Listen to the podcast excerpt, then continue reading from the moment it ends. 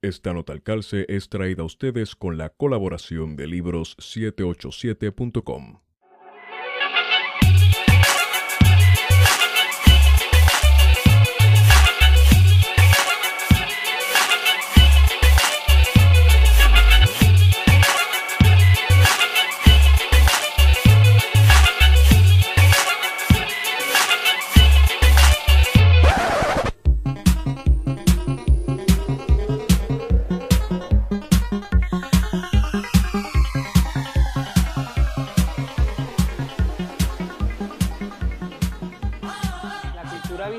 es la construcción visual del campo social de la sociedad, no es solamente la construcción social de la visión, pero eso tiene una, eso tiene una conexión con los sentidos.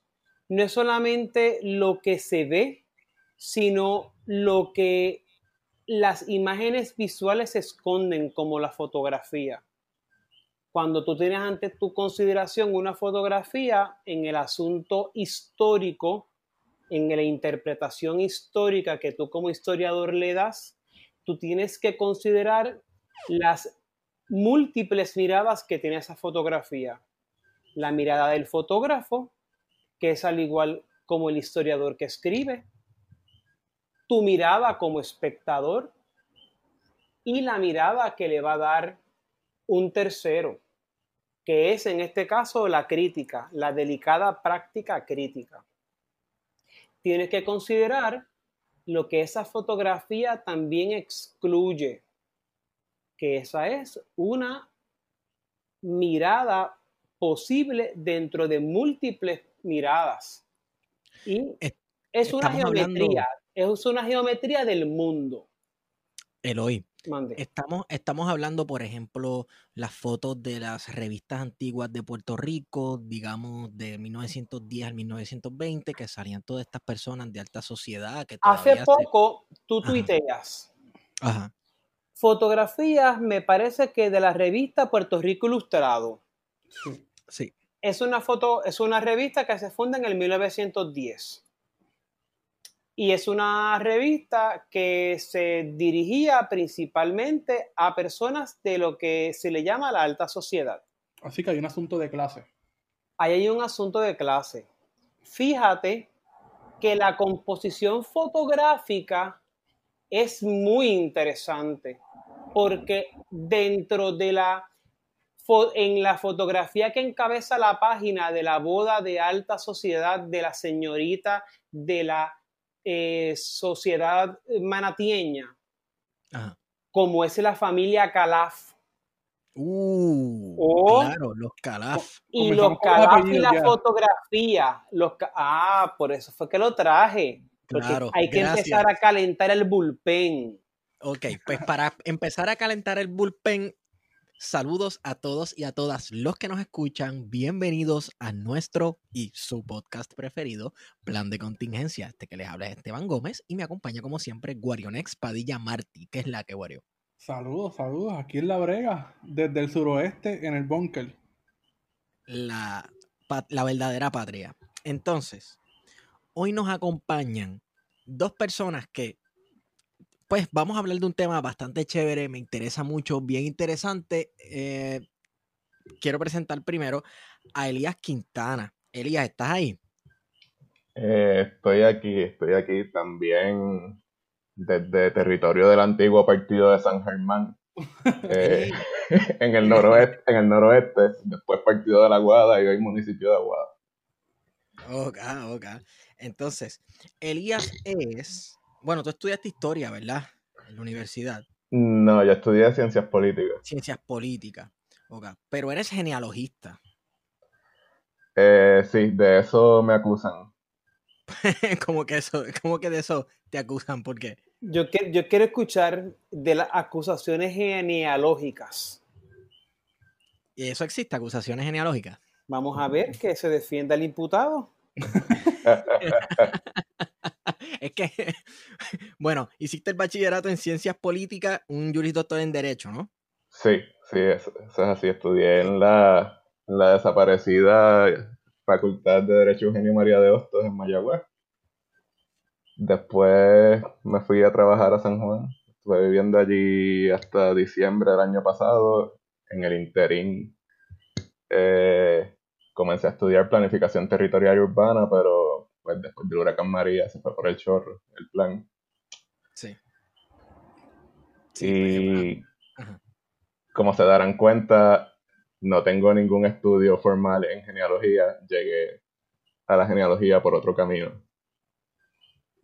¿Cómo llegaste? ¿Y cuál, cuál, cuál fue ese camino? ¿Cómo llegaste? ¿Y por qué llegaste a la genealogía? O sea, porque, no sé, tal vez tiene que ver con lo que estudiaste en ciencias políticas, pero cuéntame un poco.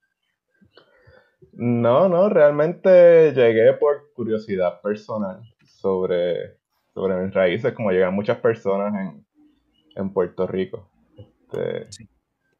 Y en otros lugares donde no está sistematizada la educación genealógica, como vamos a hablar más adelante. Ok.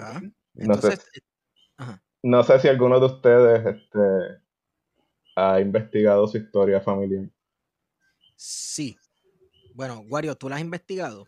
Pues yo reciente tengo una, tenía una cuenta de Ancestry hoy por casualidad, pues dije, déjame prepararme y empecé a, a, a meterme a investigar ahí, pero sé que no es la mejor, la mejor página, la mejor plataforma para la investigación. Pero fuera Pero de no se pues, encuentra su documento, Wario, siempre el documento. ¿Qué dice? hay que ir a la fuente. Hay que ir a la fuente, hay que ir a la fuente. En- Entonces, este, bueno, yo he hecho un poco de, de estudio genealógico de mi familia, pero es pues preguntándole pues, a mi papá, a mi mamá y por ahí para atrás, ¿ves? Pero siempre hay un punto en el que como que se pierde, se pierde el hilo familiar. Y pues me sospecho que, no sé, que hubo gente que no era hijo de quien eh, se pensaba que eran y tal vez revoluciones así, yo no sé. Cosas Pero incómodas. siempre, sí, o son preguntas incómodas. Sí, sí, e- eso siempre surge en todas las discusiones familiares. Hay unos asuntos de los antepasados, incluso cosas que ocurrieron antes de nuestros padres y e- estar vivos, cosas que les ocurrieron a nuestros abuelos y abuelas, que al sol de hoy, pues todavía no se habla por alguna razón, es un tabú y esos temas se evitan. Pero pues, eh, nunca me he puesto a, a hacerlo de manera disciplinada, a construir un árbol genealógico de manera disciplinada. Este, bueno, pues esa, esa fue la manera en que yo arribé y en ese viaje he intentado autoeducarme, ¿verdad? Y, y buscar la manera de hacerlo de forma más científica, por decirlo de alguna forma.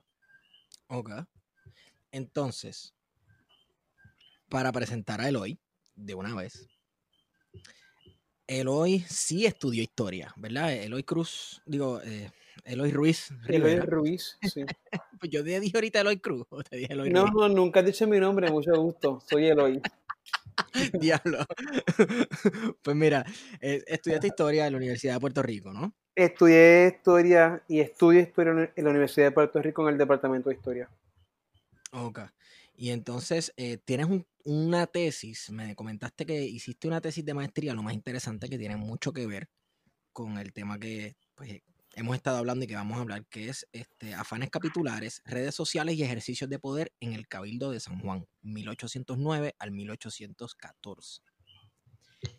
Entonces también eh, me dijiste que el doctorado lo estás haciendo en trabajo cultural visual, ¿verdad? Que era lo que nos estabas explicando cuando, cuando abrimos Claro. el, acá el podcast. Son, Pues mira. son, son dos asuntos como diferentes que en algún momento se unirán. ¿En qué momento se unen? Eh, cuando digamos que pueda darle un pensamiento a lo que hoy tiré por Twitter, que es cómo podemos pensar en la visualidad de todo, de todo esto que vamos a hablar sobre la, los vínculos, cómo los vínculos personales, o sea, las redes sociales, tienen un ejercicio en el poder, en este caso en el poder político de una institución política municipal, que cuando tú haces uso de la genealogía, en el caso del Cabildo de San Juan, te percatas que aquí hay unas familias que han, han dominado el espacio político por, por siglos, ¿verdad? hasta, Sí. hasta, el, si- hasta el siglo XIX y que eso te deja ver unas dinámicas mucho más, mucho más fluidas y mucho más versátiles de lo que es la política. Ok, ok. Sí. Entonces, em, mencionaste un apellido ahorita. Mencionaste el apellido Calaf. Y eso es un apellido que en Manatí suena mucho. Perdóname, mencioné el apellido Calaf porque estaba hablando de la revista Puerto Rico Ilustrado. Sí, Y hay dos asuntos ahí. sí. Te estaba hablando primero de la fotografía que primero colocaste un día de un, un grupo de hombres negros y el Partido Socialista. Ok, sí. sí. Y preguntas. ¿Qué ustedes identifican en esta fotografía? Este hombre me tiene carpeteado. No, no, no, no, no, Yo simplemente voy a la fuente porque el tweet hoy es una fuente histórica. Y yo para elaborar esta historia tengo que usar a ustedes referencia o a Aguario o al Eternauta. Si, si fuera a hacer aquí un... Y lo, lo citamos al pie, al, al pie de página. Esa Y pregunta, perdón, que esa fotografía estaba bien interesante porque rompía el imaginario que quizás uno tenía de que todos los miembros del Partido Socialista e incluso los miembros ya del Partido Republicano fuesen necesariamente blancos. Eh, pero- que rompía, pero- ¿verdad? Con ese discurso que uno tradicionalmente pensaba, mira, pues todos son blancos, propietarios, eh, y dentro de las encuñas del Partido Socialista, más allá de que sean trabajadores, pues hay unos trabajadores que también estaban representados, que no son los trabajadores clásicos. Eh, Y esa fue, creo que, parte de la discusión, ¿verdad? Con la fotografía. Sí, se, se, se la, la fotografía se fue por ahí, pero ¿qué pasa? Tú tienes que tener un contexto independientemente histórico para tu poder elaborar esa crítica. Sí. Y si ustedes, ¿verdad? Como obviamente tienen, tienen un conocimiento de historia política del periodo, pueden entonces empezar a vincular, en el caso de la fotografía, me parece, ahora recordando que era del Partido Republicano, que no era del socialista, em, Sí. me, me, me, me quiero, me quiero rectificar, pero es que lo asocio con una frase que estaba muy en boga en la época de la década del 20, que era la negrada socialista, Mm, que se les acusaba a trabajadores negros que conformaban las nuevas filas del Partido Socialista de, de ser una de, de ser un conjunto que le llamaban la negrada. Así Wow. que hay aquí unas consideraciones raciales, hay una racialización en esta época que viene de mucho antes, que viene, que está codificada desde la época colonial española y que está totalmente vinculada con el asunto de, en este caso, de la genealogía de la familia. Porque lo más importante en el periodo español, y, y eso, eso va a seguir por ahí, era el asunto que él se le llamaba de mejorar la raza. La raza no se podía ir hacia abajo, no se podía degradar. Y usted bueno, se- en este caso, en este caso sería correcto usar el término denigrar, bajarlo al nivel del negro. Ah, eso, es un, eso sería interesante. Eso sería interesante, ¿verdad? Porque entonces Eh, est- estamos hablando de como co- eh, dirían ellos, Literal. aguar la sangre. ah, pues. Y perdóname, ¿cómo fue que dijiste? Como aguar la sangre. Aguar la sangre. Lo que pasa es que en esa época la única forma en como la sangre tú la podías tener limpia era no mezclándola. Ok. Y la pureza de sangre, que en eso, fí- yo nunca había escuchado ese concepto de aguar la sangre. Eh, me está interesante porque yo sí he leído el concepto de pureza de sangre e impureza.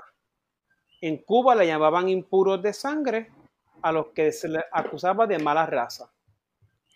Y en Puerto Rico se le acusaban, se le acusaba de, de puros de sangre a los que tenían raza blanca. Ok. Entonces, a Elías le pregunto, eh, en la documentación que él ha buscado, que has buscado, Elías, ¿estás ahí? ¿Me escuchas? Sí, te escucho. En la documentación que has buscado en tus trabajos como genealogista, ¿has visto ese tipo de conflicto? ¿Has visto ese tipo de racialización de las personas o de, de, tú ves, mira, esta gente no se casó con este o esta gente está con este por, por que tal vez este mano, estaba hablando hoy de, ser más, que en esta isla existe ser más negro o menos negro. En Puerto Rico existe eso, por, debido a cómo se ha racializado desde la colonialidad, ¿verdad? Eh, los sujetos coloniales. Em, ¿Viste como intentos o viste alguna manera en que la gente trataba de eh, limpiar la sangre? ¿Te has topado con algo así? Eh, sí, mira, lo que trae esa, esas distinciones raciales van a las fuentes mismas que uno trata, donde por periodos extensos de tiempo los libros sacramentales de negros y pardos libres y de personas blancas se llevaban de manera separada. E incluso al día de hoy eh, hay libros de pardos y negros libres que han desaparecido aunque los libros de blancos para el mismo periodo de tiempo se preservan. Sí. O te encuentras que los libros pertenecientes a los pardos y negros libres o a los esclavos también, pues se incluían en el mismo libro, eh, están en muy malas condiciones. o le faltan páginas. O le faltan páginas. Que ya desde la fuente documental misma puedes apreciar, ¿verdad?, la importancia relativa que se, que se le asignaba a la persona de acuerdo a, su raza. O sea que si tú eres una persona blanca, si tú eres una persona blanca, pues tienes mejor acceso a documentación sobre tus antepasados porque se preservan mucho mejor, se preservan mucho más y no le faltan cantos, tal vez alguien, pues como a nadie en esta sociedad nadie nadie le da vergüenza decir que es blanco y de raza pura, pues no tiene que por qué arrancarle una página a un libro de pardos o de negros. Pero Esteban, aquí hay que hacer una distinción importante. Esto, esto es bien importante lo que dice, lo que dice Elías. Eh, los libros de las partidas de bautismo, de matrimonio, de defunción, cuando se va a hacer este tipo de trabajo o digamos una radiografía, yo usé las de San Juan, eso es excelente.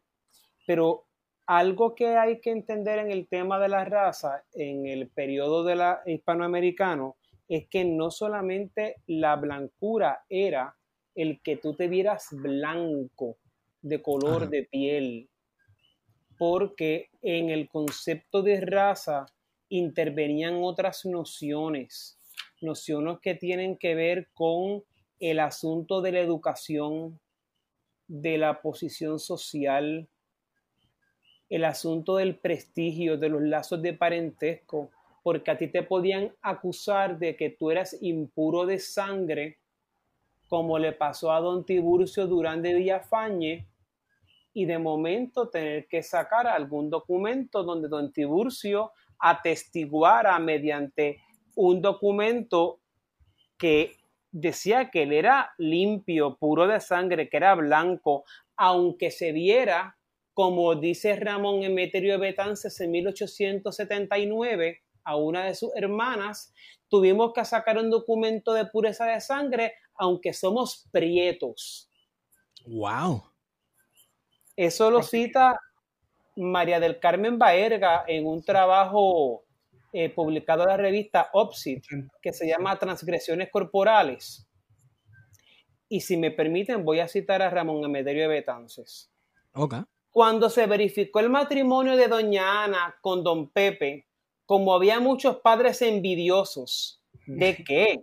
Oh dioses, sacaronle en cara a la familia la sangre africana, que ningún Betances que haya tenido sentido común ha negado jamás. Sin embargo, entonces parece que fue preciso negarla, o que por estar con la ley española hubo que hacerse información de blancura de sangre y de probarse a los ojos de todos que nosotros, gente prieta, éramos tan blancos como cualquier irlandés. Si era necesario, lo que quedó probado al fin, según la ley. Cierro la cita.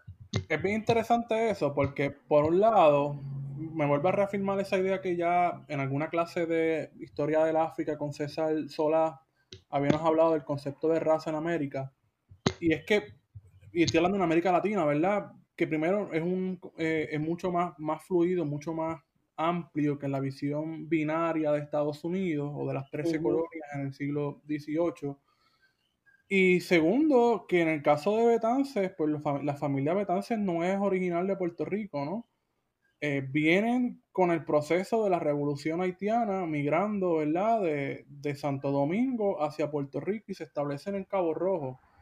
Exacto. Hay muchas familias en el área oeste de origen dominicano que vinieron en esa época. Correcto, sí. Así es verdad. Y es una parte bien importante. ejemplo? Sí. Así que cuando tú vienes a ver eso que, que plantea Aguario, también abre en el caso nuestro una otra dicotomía en el espacio colonial inglés de lo que es la, de, las colonias inglesas, eh, como existía una segregación desde los 1600, desde casi desde la fundación de Jamestown, eso se ha utilizado historiográficamente para decir, como, pues, como dice Luis Manuel de Soler en Historia de la Esclavitud Negra, que eso creó una sociedad más armónica racialmente que, que nosotros somos una sociedad más armónica racialmente, eh, y lo dice Colitoste, Colitoste en Historia de la Instrucción Pública, eh, poco lo que quiere decir es, mira, aquí no había segregación como en Estados Unidos. Y cuando tú vienes a ver, eh, mira las imágenes verbales de muchas de nuestras familias hasta los años que nos criamos, que se decían a veces de los negros, si no la hacen a la entrada, la hacen a la salida. Hay un asunto entonces, sí, sí, hay un asunto, digo, creo yo, ¿no? De, que aunque el racismo es el mismo en todas partes, es el mismo, el mismo fin, eh, el cómo se manifiesta o, cómo son esas dinámicas, pues sí son un poco distintas. Eh, sin que eso implique, ¿verdad?, de que somos esta sociedad armónica, ni que hay una democracia racial como se intentó construir la década de los 40 y 50 en la Universidad de Puerto Rico. Es muy eh, posible que esa armonía racial que se, ¿verdad? Que fue como una, ponerle una curita a una llaga gigantesca, tratar de, taparlo, ¿verdad? Cosméticamente haya sido posible por precisamente lo que estaba hablando él hoy ahorita, que tal vez como las líneas raciales eran un poquito eh, turbias, grises. Pero, Pedreira en insularismo es, es frontal. Pedreira en insularismo dice que de esa fusión de razas, de esa fusión nació nuestra confusión. Porque el pensamiento racial y del determinismo biológico, evidente, es, ¿sabes? evidente en Pedreira. Eh, y Pedreira plantea que la raza ejecutiva, que es la negra, y la raza legislativa, que es la blanca, son dos razas de opuesta conjugación y difícil casamiento, que al mezclarse lo que contienen en sí es una tensión antropológica que lo que hacen que lo que hacen dentro del mulato es crearle un odio visceral ante la vida. Wow. Eso dice, eso, lo dice Pedreira en, en insularismo. Y a, y a esa, esa es su descripción, esa es la imagen mental o la imagen verbal que, que, que redacta, que construye Pedreira del mulato. Y, y, ahí va el parejero, y de ahí va, ay, ¿por qué grifo parejero? Ah, porque a diferencia del mulato, que es hombre de grupo que colabora y no crea, porque es negro, el otro tiene más tiene menos resistencia africana. Y cuando tú vienes a ver, insularismo se leyó como una verdad. Hasta los otros días. Hasta los otros días. Entonces, cuando tú, tú lees, a, tú lees a Luis Manuel Díaz Soler en, en que cuando llegó la nueva historia, se lo pasaron por la piedra, principalmente Gervasio, y Gervasio, que, que siempre andaba con el cuchillo en la mano, eh, lo que le llamaron a eso fue la esclavitud buena. Entonces, le elaboran una crítica muy interesante a Díaz Soler, pero cuando tú lees a Alejandro Tapia en mis memorias, que, que eso es del siglo XIX, habla de cómo a, a los negros los emparentaban, los metían entre paredes, los empalaban, los metían entre paredes y lo como castigos. Y a la, y a la esclava con el feto embarazada le metían la barriga debajo de la tierra para azotarlas para que no perdieran el niño. Tú sabes que en una clase de Dios mío, ahora se me escapa el nombre, pero me vas a recordar. No, de, el autor de Esclavos Rebeldes. Ah, de don, de don Guillermo, Baral. y Paz.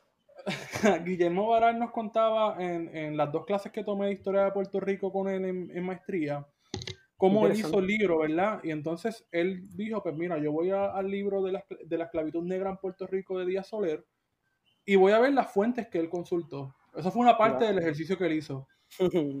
Y entonces cuando fue a las fuentes que él citaba, dijo, coño, pero Díaz Soler, ¿cómo dejó esto sin, sin analizar? Entonces dice, pues yo voy a utilizar el libro de Díaz Soler, voy a utilizar las fuentes, y a partir de esas fuentes que él, que él, no, que él las citó, pero que no las, que no las puso en la investigación, es que básicamente construye parte de su libro, de, de, de los esclavos rebeldes. Y es bien interesante, ¿verdad? Porque entonces hay una, una idea o, una noción de parte de, Díaz Soler de construir esa narrativa oficialista que coincidía con todo el proyecto modernizador, y estoy haciendo eh, comillas al aire, ¿verdad?, de Muñoz Marín, eh, con el libro, ¿verdad?, de que había una armonía social y estamos en la década ya del 40-50 en el que se está creando, ¿verdad?, todo este proyecto del nacionalismo cultural y que las narrativas históricas tienen que coincidir. Y qué este importante, Guario, porque recuerda que ahí es que se construye también la noción de que el jíbaro puertorriqueño es blanco.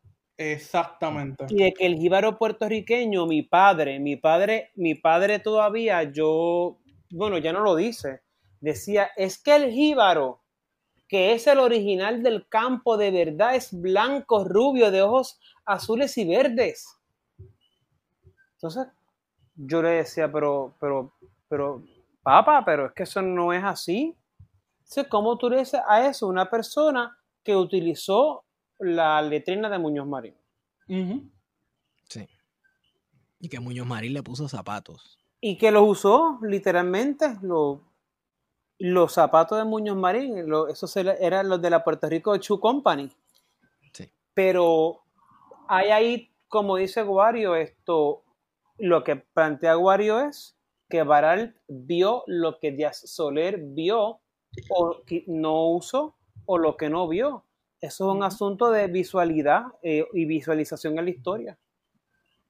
Y es una cosa que también, de hecho, Moscoso siempre en las clases menciona, de que le gusta mirar muchos de los trabajos históricos de esa década del 40, 50 y hasta el 60 e ir directamente a esas fuentes porque cuando va a la fuente dice, oye, pero lo que estaba hablando aquí el autor no es, aquí hay más información, ¿por qué la dejó fuera?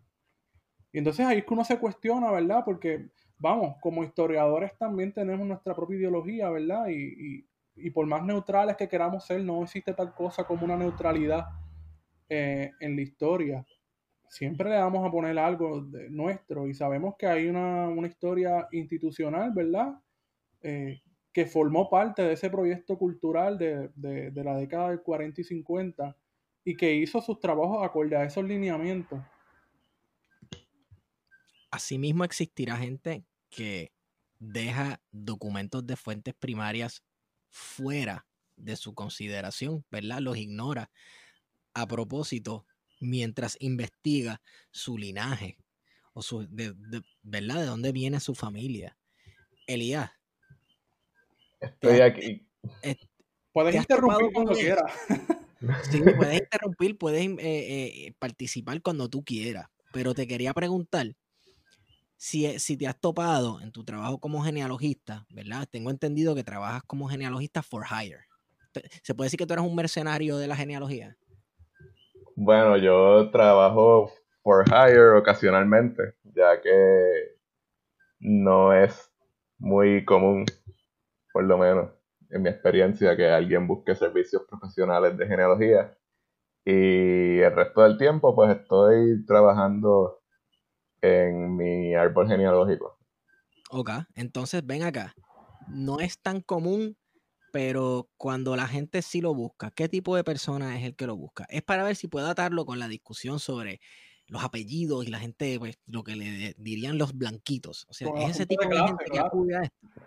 Sea, es gente buscando de, de- buscando linaje de Hidalgo. Me, me da un poco de risa porque esa es una, una percepción, ¿verdad? Que, que es bien común y bastante vieja. Hay un artículo de, de Eduardo Pardo de Guevara que se llama Hacia una nueva ciencia genealógica, reflexiones para una renovación en sus métodos y objetivos. Y él empieza hablando de los prejuicios que existen eh, acerca de la genealogía y cómo se, se ha considerado a los genealogistas, y cito, alimentadores de las vanidades sociales Interesante. y aprovechados embaucadores de la estulticia humana, o cuando menos en simples merodeador- merodeadores de la historia.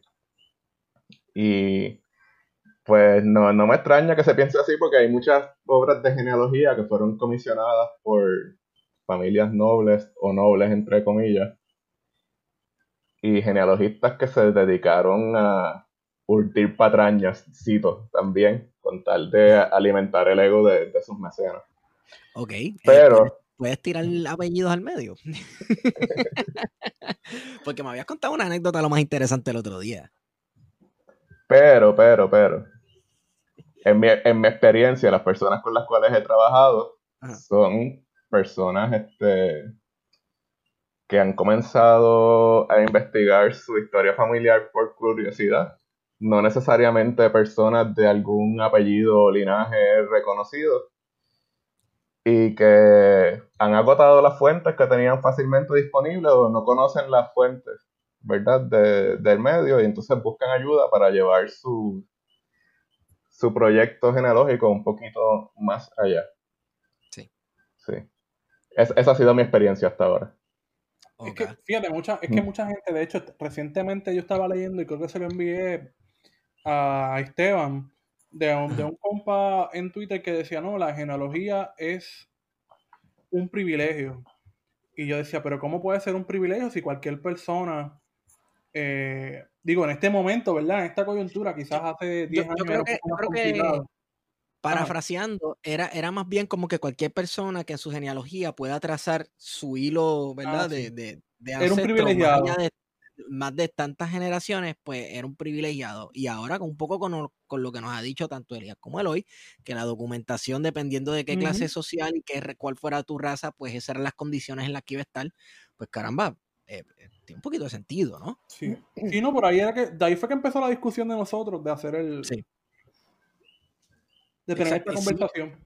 Pero de tener mira, esta conversación. a mí me Y parece también, que yo, eh, reconectando con lo que ustedes dicen, y perdón que los interrumpa, a mí me parece que hay también una mirada eh, en ocasiones elitista desde unos puntos desde la historia hacia la genealogía por considerarlo como algo menos. Cuando en ocasiones lo que tenemos que ver es cómo nosotros vinculamos los esfuerzos, en este caso, de la genealogía como una herramienta, como una estrategia para tú poder trazar en ocasiones, como plantea Elías, unas dinámicas sociales más, a- más en el macro. Lo que Sí. Fernando Pico hizo en Libertad y Servidumbre no fue genealogía, pero él hizo un trabajo, yo no sé si Elías conoce eso y quiere abundar, lo que él hizo ahí fue una prosopografía, pero él fue, él fichó a un montón de gente y fue estableciendo que estos habían sido propietarios, que a su vez perdieron sus tierras, que fueron jornaleros, que luego se convirtieron en jornaleros, pero él hizo toda, e- toda esa trayectoria, que eso es una trayectoria, eh, Elías, ¿verdad? Creo yo que genealógica, ¿verdad? A partir de que de, de, de los libros parroquiales. Bueno, Y y el que a ti- registro incluso de esclavos, por ejemplo, que fue súper importante. Y a ti, so- y, a ti y, y tú reconstruir toda esa información, eso no es un asunto de, de como de privilegio, porque puedes hacer eso, ¿verdad? Em, no sé si me, me hago entender. ¿Cómo? No, espérate, espérate. O sea, el tú poder hacer eso con otra persona. No, no, no, no, no. El tú, el tú poder, el tú poder montar esa en el macro toda esa información, lo que te Ajá. permite es visualizar dinámicas sociales más complejas. Claro. Sí. No, Sí. no es un asunto de privilegio, como comentó lo- la persona de Twitter que hizo alusión Guarionex, es a lo que me refiero. Sí. Sí, sí, pero también, también, este, no sé cu- cuánta dificultad tendría, por ejemplo, un descendiente de esclavos Claro. comparado con una persona con un apellido como, no sé, ustedes sabrán uno de estos apellidos, de los super apellidos de Puerto Rico que Un Ramírez de Arellano, por ejemplo, que es súper Exacto, común y no sabe. Ah, pero Ramírez de Arellano, es de- eso es del oeste. Ah, pero mucho cuidado, ese es del oeste. Entonces, eso es un apellido que está vinculado. Esos son unas familias históricas propietarias que a su vez se unieron en matrimonio y en esos vínculos matrimoniales aumentaron sus caudales y que vienen del siglo XIX y que luego en el XX, con el cambio de dominación política o la invasión, o cual sea la interpretación historiográfica que usted le quiera, do- le quiera dar, luego van a ser familias que van a figurar entre las propietarias del azúcar, los Cautiños, los Giorgetti, Sí. que a su vez son Los, familias. los Roy también. Ah, gente buena, del este de Puerto Rico. Bueno, bueno, los Roy son de Mayagüez originalmente. Oh. So- Vienen de Cataluña, recalan en Mayagüez, donde se emparentan con los Ramírez de Arellano y entonces van a dar allá a Humacao como propiedad. Como Siempre aparecen los. Ramírez, hermano. Sí, Perdón. mira, eh, Que siempre aparecen los Ramírez de Arellano por todos Ah. lados. ¿alguna relación con Alejandro Ramírez, el primer intendente de, de- no. de Puerto Rico? No que, haya, no que haya conseguido. Los Ramírez de Arellano de San Germán eh, llegan de la ciudad de Santo Domingo en algún, lu- en algún momento del siglo XVII, porque ya de don Antonio Ramírez de Arellano sobrevive su partida de bautismo, que fue en 1653 en San Germán. Y sobrevive. O sea, eso- No, ese- so- no sobrevive el libro sacramental, sobrevive copia que se sometió en, en un expediente de los méritos de don Antonio que está en, en Pares, en el portal de, de archivos españoles. Claro. Ok. Uf, ok, ok. Diantre, eso debe ser una jodienda para leer. Sí, Mire, como Mira. estamos hablando de, de, de- estamos así hablando de, varios siglos a la misma vez, pero Sí. ¿Cómo se da ese proceso en Puerto Rico de la limpieza de sangre? ¿En qué consiste? ¿Qué es? Bueno. Ah. Esto- no, no, a ver, y Elías.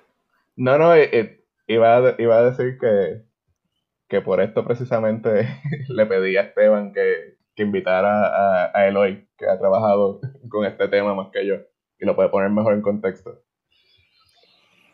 Bueno, a mí eh, lo, lo que, lo que pasa es que la, la legislación española tenía, eh, un, tenía una doctrina, la real pragmática de las gracias al sacar.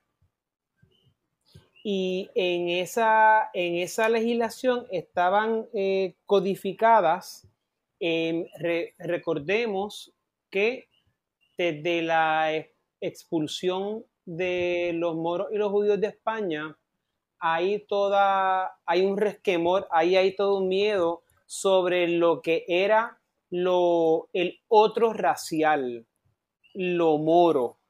De ahí que se esté buscando todo el tiempo asegurar que hay una limpieza de sangre que no tenga elemento en hasta quinta generación de, de judíos, ¿verdad?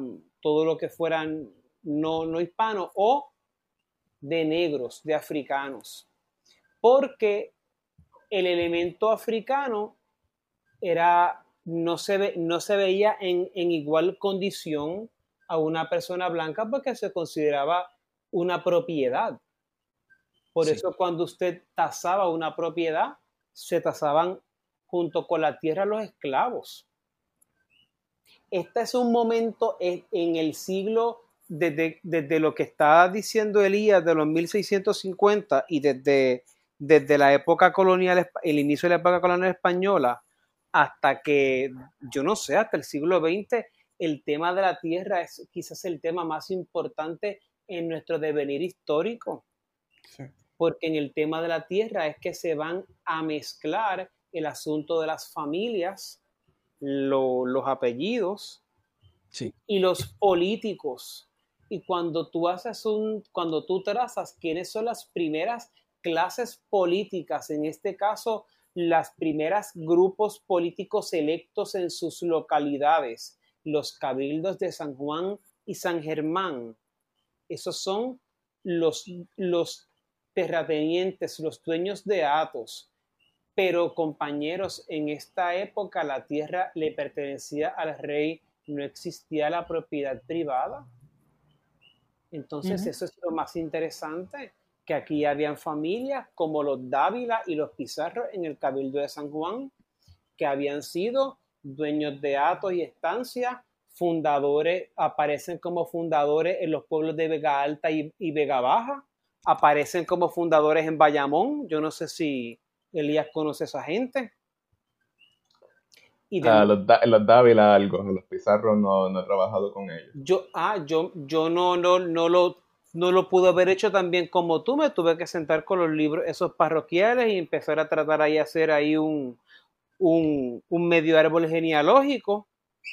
Pero cuando tú vienes a ver, esa gente han acaparado la tierra desde mucho antes de la demolición de los Atos en 1750 la propiedad privada es en 1788.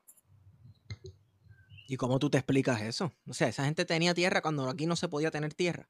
Al igual que en Cuba, al igual que en Santo Domingo, en el Caribe hispánico, eso es lo que en, yo, yo lo estudié en un curso con Juan Justi eh, sobre historia social del Caribe, es la disparidad que hay entre la ley y la vida cotidiana. Claro la disparidad que hay cuando, ¿qué pasa? En el caso de Cuba, tan pronto se funda La Habana, el gobernador de, Cuba se volvió loco repartiendo tierra. Diego Velázquez, cuando llegó al final de los 1500, hay uno viene a que repartir, al igual que en Puerto Rico. ¿Y que, cómo tú entonces te explicas el trabajo ese de Francisco Moscoso de la rebelión de 1511 sobre el tema de la tierra? Sí. Porque los cabildos eran los que repartían la tierra hasta que la tierra ya no se podía repartir. ¿Y quiénes se repartían la tierra? La repartía el rey, pero el cabildo la repartía en nombre del rey. Así que se la repartieron entre ellos mismos. Sí. De hecho, tú, trabajo sobre eso en, en, el caso de Loíza, del problema de la tierra Incluso Moscoso tiene dos trabajos sobre principios del siglo, bueno, mediados ya del siglo XVI, sobre el, reparto de tierra, ¿no? De los atos. Em, es un tema bien interesante porque cuando tú entonces empiezas a ver quiénes son los que han dominado esa tierra, el acaparamiento, claro, en el caso de Moscoso, Moscoso eh, trabaja bien como todo ese acaparamiento lo que hizo fue que a un montón de de gente los, los relegó y ahí es que se crea lo que él llama el surgimiento del agrego, de, de los agregados, ¿verdad? De la, gente, de la gente sin tierra, de los no propietarios, porque en este momento ser propietario era fundamental, era importante. Sí.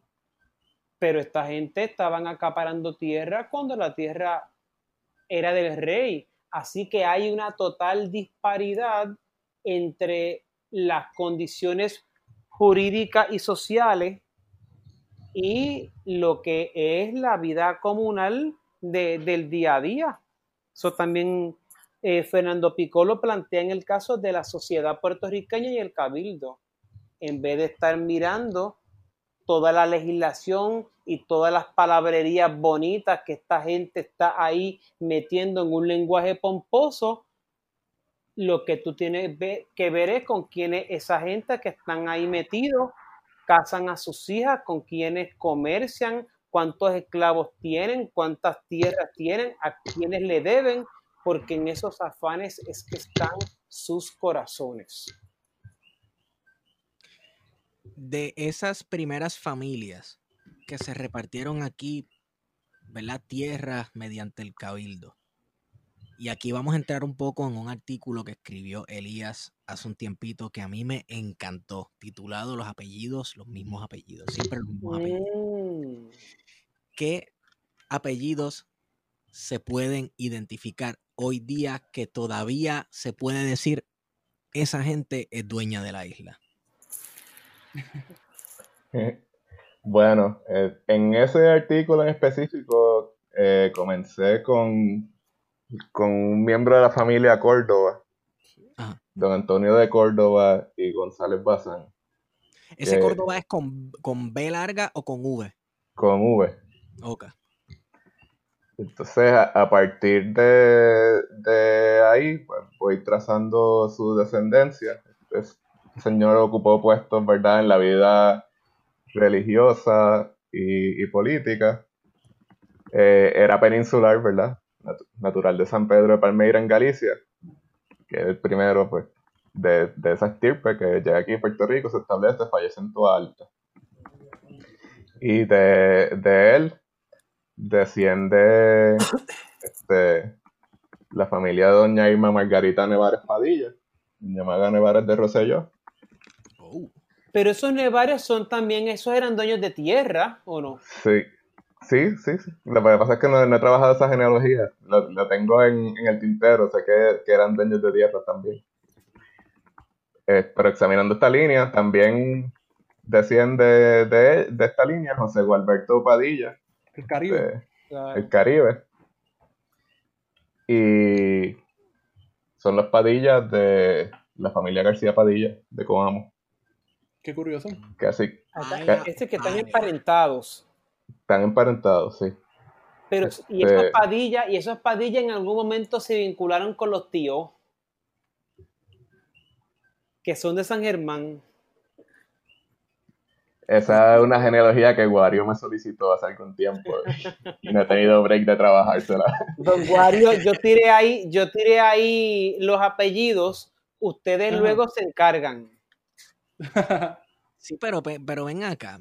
¿Y Guarionex no será primo de Alejandro García Padilla? Deja eso.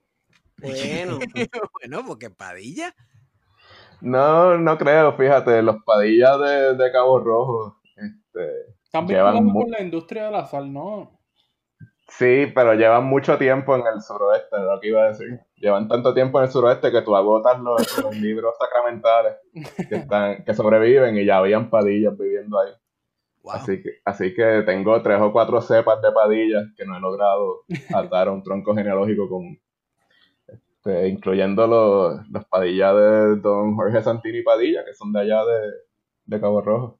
O sea que, espérate, espérate, espérate. espérate. O Oh, sea que Guario es primo. Guario es primo de Santini.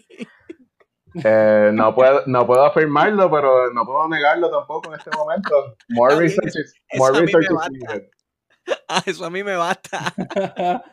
No, y, y- y volviendo a estas dinámicas que, que dice, que menciona este Eloy, Ah, el bisabuelo de don Jorge Santini fue alcalde de Cabo Rojo a finales de los años 30.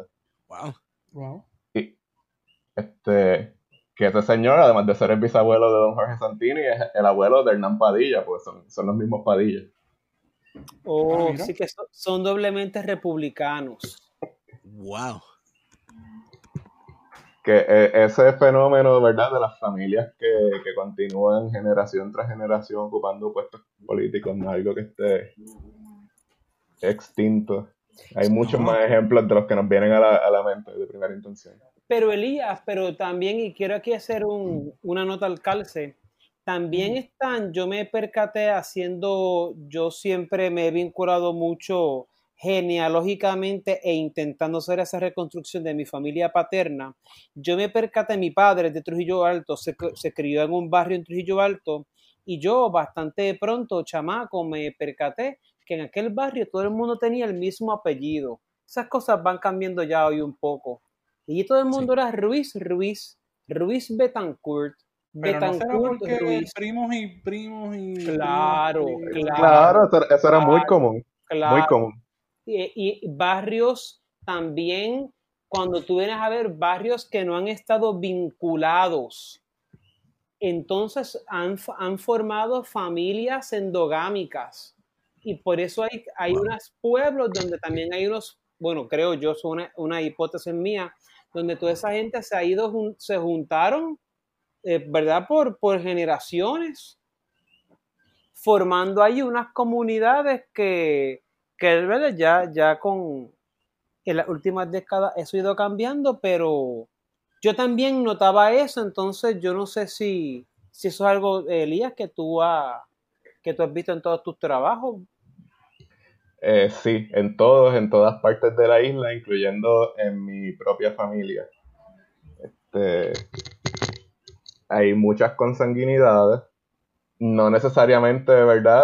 Tan solo entre las familias poderosas que podían hacerlo por fines políticos o de preservación de su propiedad, sino también entre familias humildes como la mía, pues por proximidad y, y porque era difícil eh, procurar pareja no endogámica en algunos de esos lugares.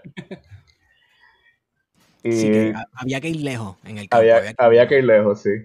Había que ir lejos. Y entonces, pues, lo- los primos Sí, sí, de, no- de- tenían un de primos caballo para montarse e ir al barrio del lado. Exacto. de primos, de primos hermanos en adelante era fair game, como le decía Esteban los Sí. otros días. Después que pudiera ser dispensado, Claro. pues se, pod- se podían, se podían casar. Y otra, logrado- ajá. otra cosa que, que se daba era que tenía dos hermanos varones y sus esposas eran hermanas también.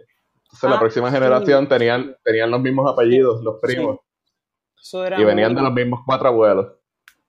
Y muchos otros cuentos junto con eso, ¿verdad? Em, cuentos más pedestres sobre otras prácticas que se daban eh, entre, ¿verdad? Las familias en, en esta época eh, que son, son muy ilustrativas. Mira, ¿a- a- ¿alguno de ustedes ha logrado identificar algún área en Puerto Rico donde ustedes digan, diablo, y todo el mundo son primos? Ahí hay cero variedad genética. Y hay que considerar también que esas poblaciones, imagino que con el tiempo fueron desarrollando unos, unos- unas situaciones genéticas y unas, unas cuestiones de salud, Yo ¿no? fui maestro en Loíza. Ajá. Yo fui maestro en Loíza y allí la cuestión de los apellidos era bien común. Familia, Ah, sí. era, aquello, era, aquello eran generaciones. Y claro, ahí entendí, ahí fue que aprendí a entender el mundo, fuera de, de la teoría. Y la división entre los que eran de Loíza y los que eran de Piñones.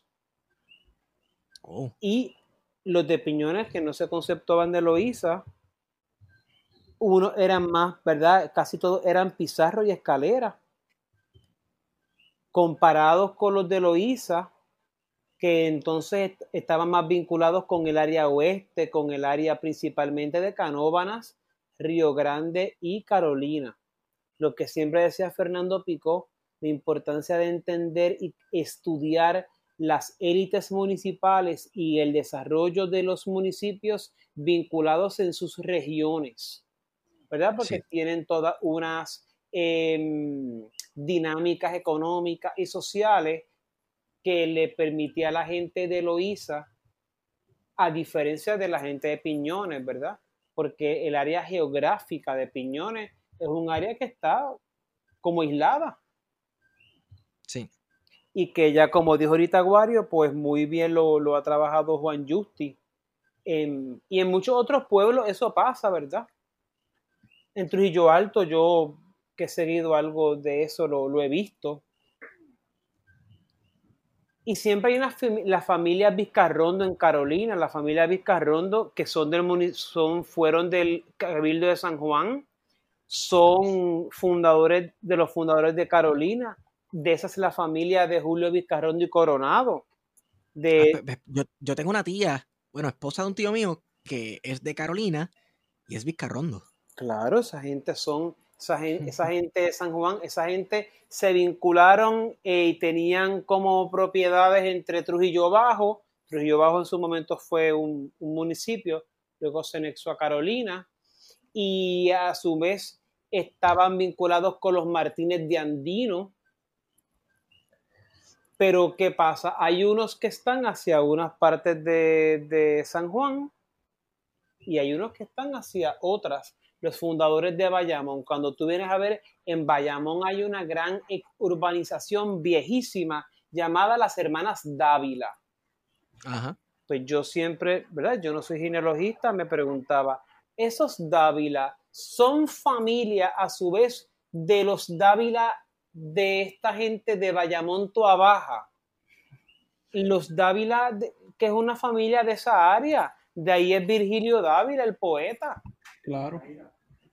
Entonces, pero esos a su vez son firmantes en la fundación hacia 1763 por ahí de Guainabo. Eso estaba trabajando Fernando cuando, cuando se murió. Yo una vez le di bon, que estaba caminando por ahí por la Domenech, ya bastante, ya lo último. Y hablábamos de eso, ¿verdad? De, de espérate, ¿tú, le fuiste a dar pon a Fernando Pico y te dijo que sí? Claro, pero poco me da. tú tienes mejor poder de convencimiento que yo, porque yo lo veía bastante y, me decía que no, y que no, y que no, y que porque se había puesto potrón, porque no quería como que la, como que la ayudaran. Y yo un día iba por aquí, por la Domenech, eh, para el trabajo, y lo veo, entonces me detuve, y no, no, profesor. Y pues me dijo que sí, pero entonces lo intenté ayudar y me dijo, yo puedo no, no, no, está bien. No, le digo nada, no le digo nada, profe. Y ahí hablamos de, hablamos de Guainabo y yo saqué a relucir que Héctor O'Neill, que es alcalde, había sido ojalatero. Sí. Entonces ahí le llamó la atención, eh, claro, ¿verdad? Pues porque esto es un asunto que pudiera ser una nimiedad y un, una, una tontería, pero que vinculándolo con la historia de las élites municipales, mm, pues no es, una, no es una tontería, ¿verdad? Porque no se le vincula como que con una élite familiar quizás, es una élite de otro tipo. Como, como así, como una mafia o como... Ah, no, no, no, no, no, yo no quise decir mafia, eso pudiera ser, pero se han convertido, no, esa gente no tenían a su haber cuando llegaron ahí un, una carga familiar, un apellido, como lo que tú has estado refiriendo, lo que ha estado hablando Elías y Guario. Esa gente, como si lo pudiéramos decir callejeramente, no son nadie y ellos mismos se convirtieron en una élite, pues, ¿verdad? A, partir pues, de la cuestión puramente política partidista. Y ya tú sabes, con toda la podredumbre que eso también puede crear, con, la prebenda, eh, y pues con cómo terminó. Pero no es el caso de otros municipios que ya quiso ser convertido en un uso y costumbre, como el caso de Bayamón, que el actual alcalde es el hijo de un alcalde que fue alcalde 24 años. Sí. El caso de Carolina, que ya el alcalde tontamente lleva ahí desde el 2007, pero es hijo de su padre y su padre fue alcalde del 85. Wow. El caso de Fajardo, que es uno de los más recientes, su hijo juramentó como alcalde en una, en una tramoya, porque eso fue una tramoya, y su padre fue alcalde otros veintitantos años.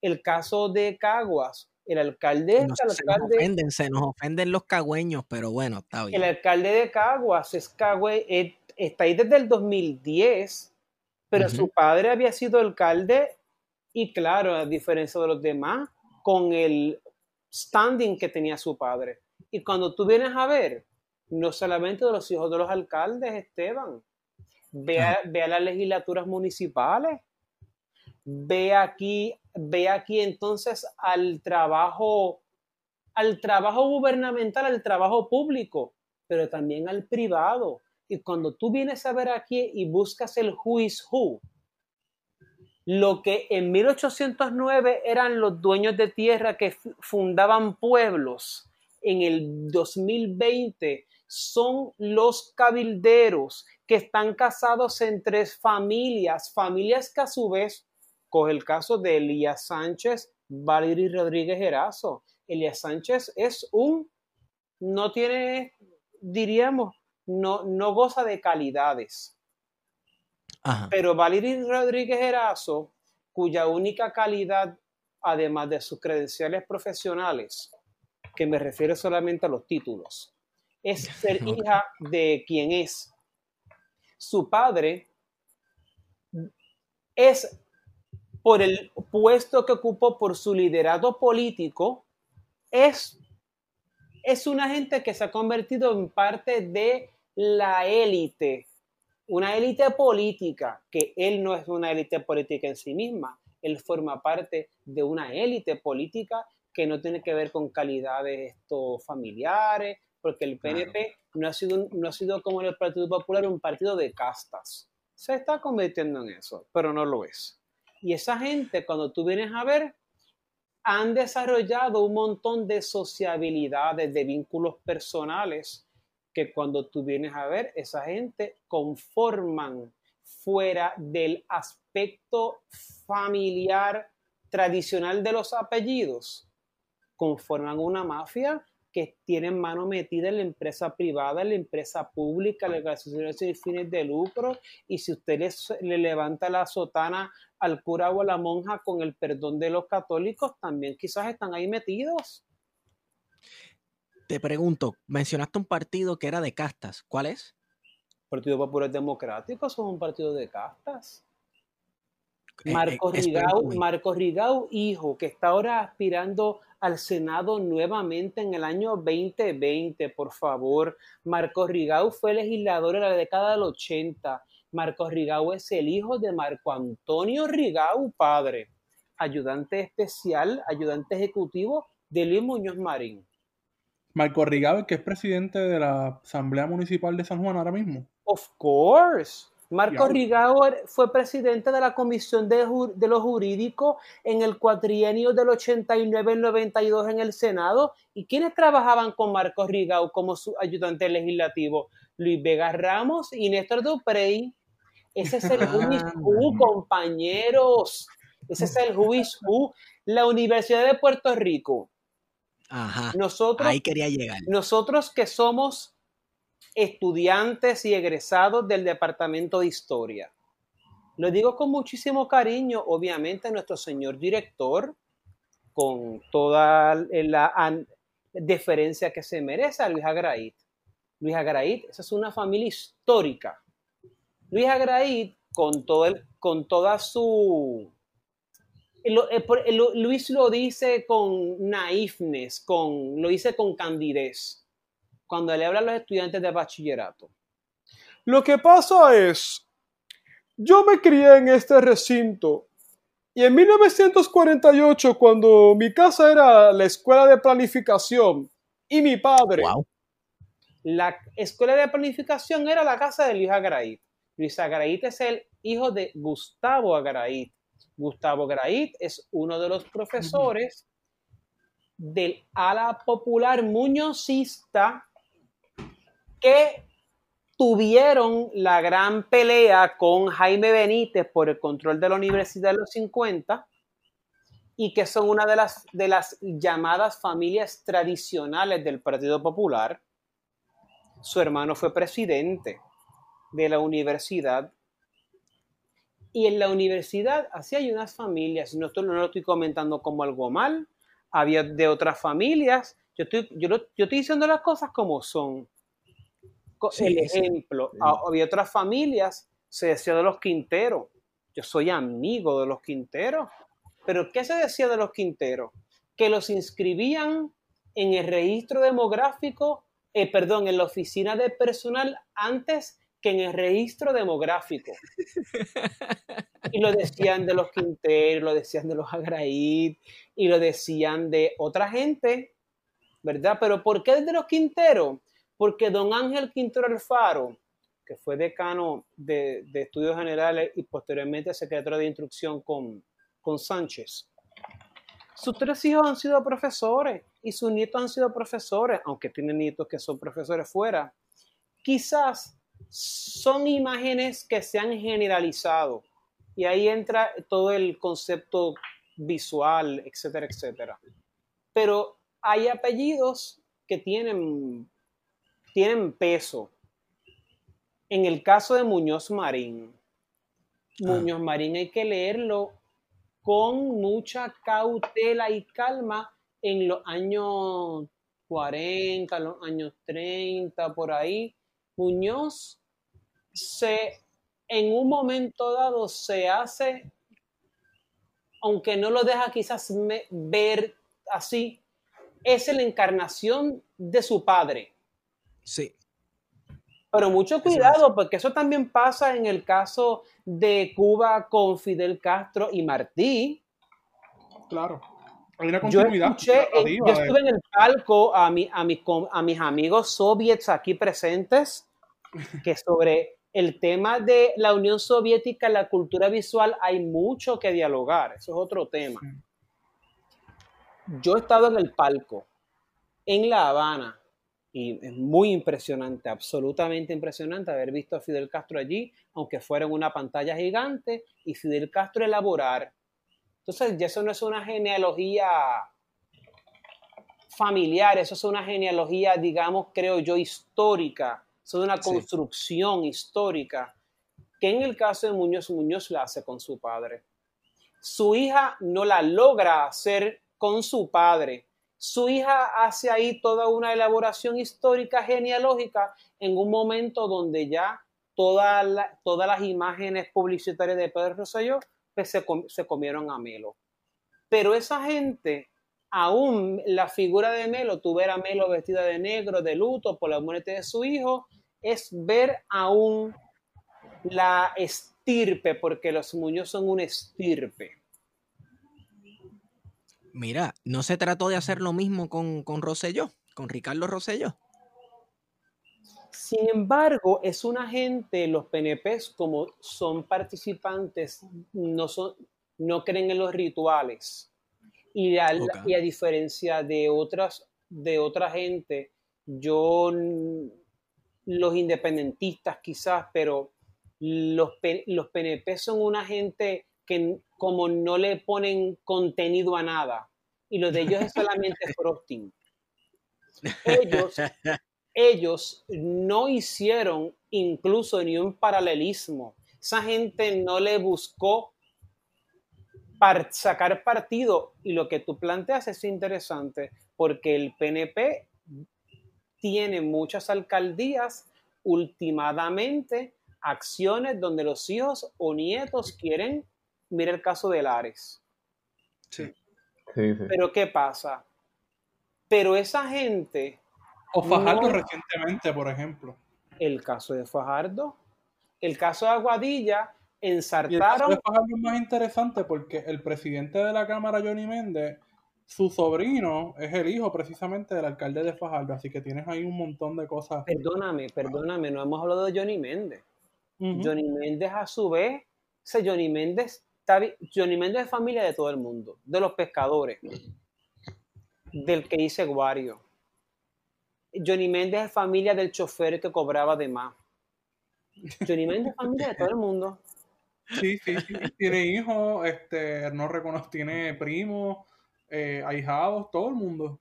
Porque aquí, social, miren, en el libro, es un libro que a la gente no le gusta mucho por algunas razones que no voy a entrar al tema. El libro de Luis Ángel Ferrao de Pedro Elviso Campos y el nacionalismo puertorriqueño. A mí me gusta, lo que pasa es que a mí también me gusta hacer las cosas para meter candela. Pero él ahí eh, narra eh, un evento eh, vinculado con el nepotismo político, con Manuel Rossi, el, el, político del Partido Republicano, que fue presidente del Partido Republicano, y un hijo. Porque el asunto este del nepotismo, o de lo que se acusa como nepotismo, es una cosa que está, entonces eso está vinculado a su vez con toda una dinámica histórica que yo también lo vinculo con la tierra.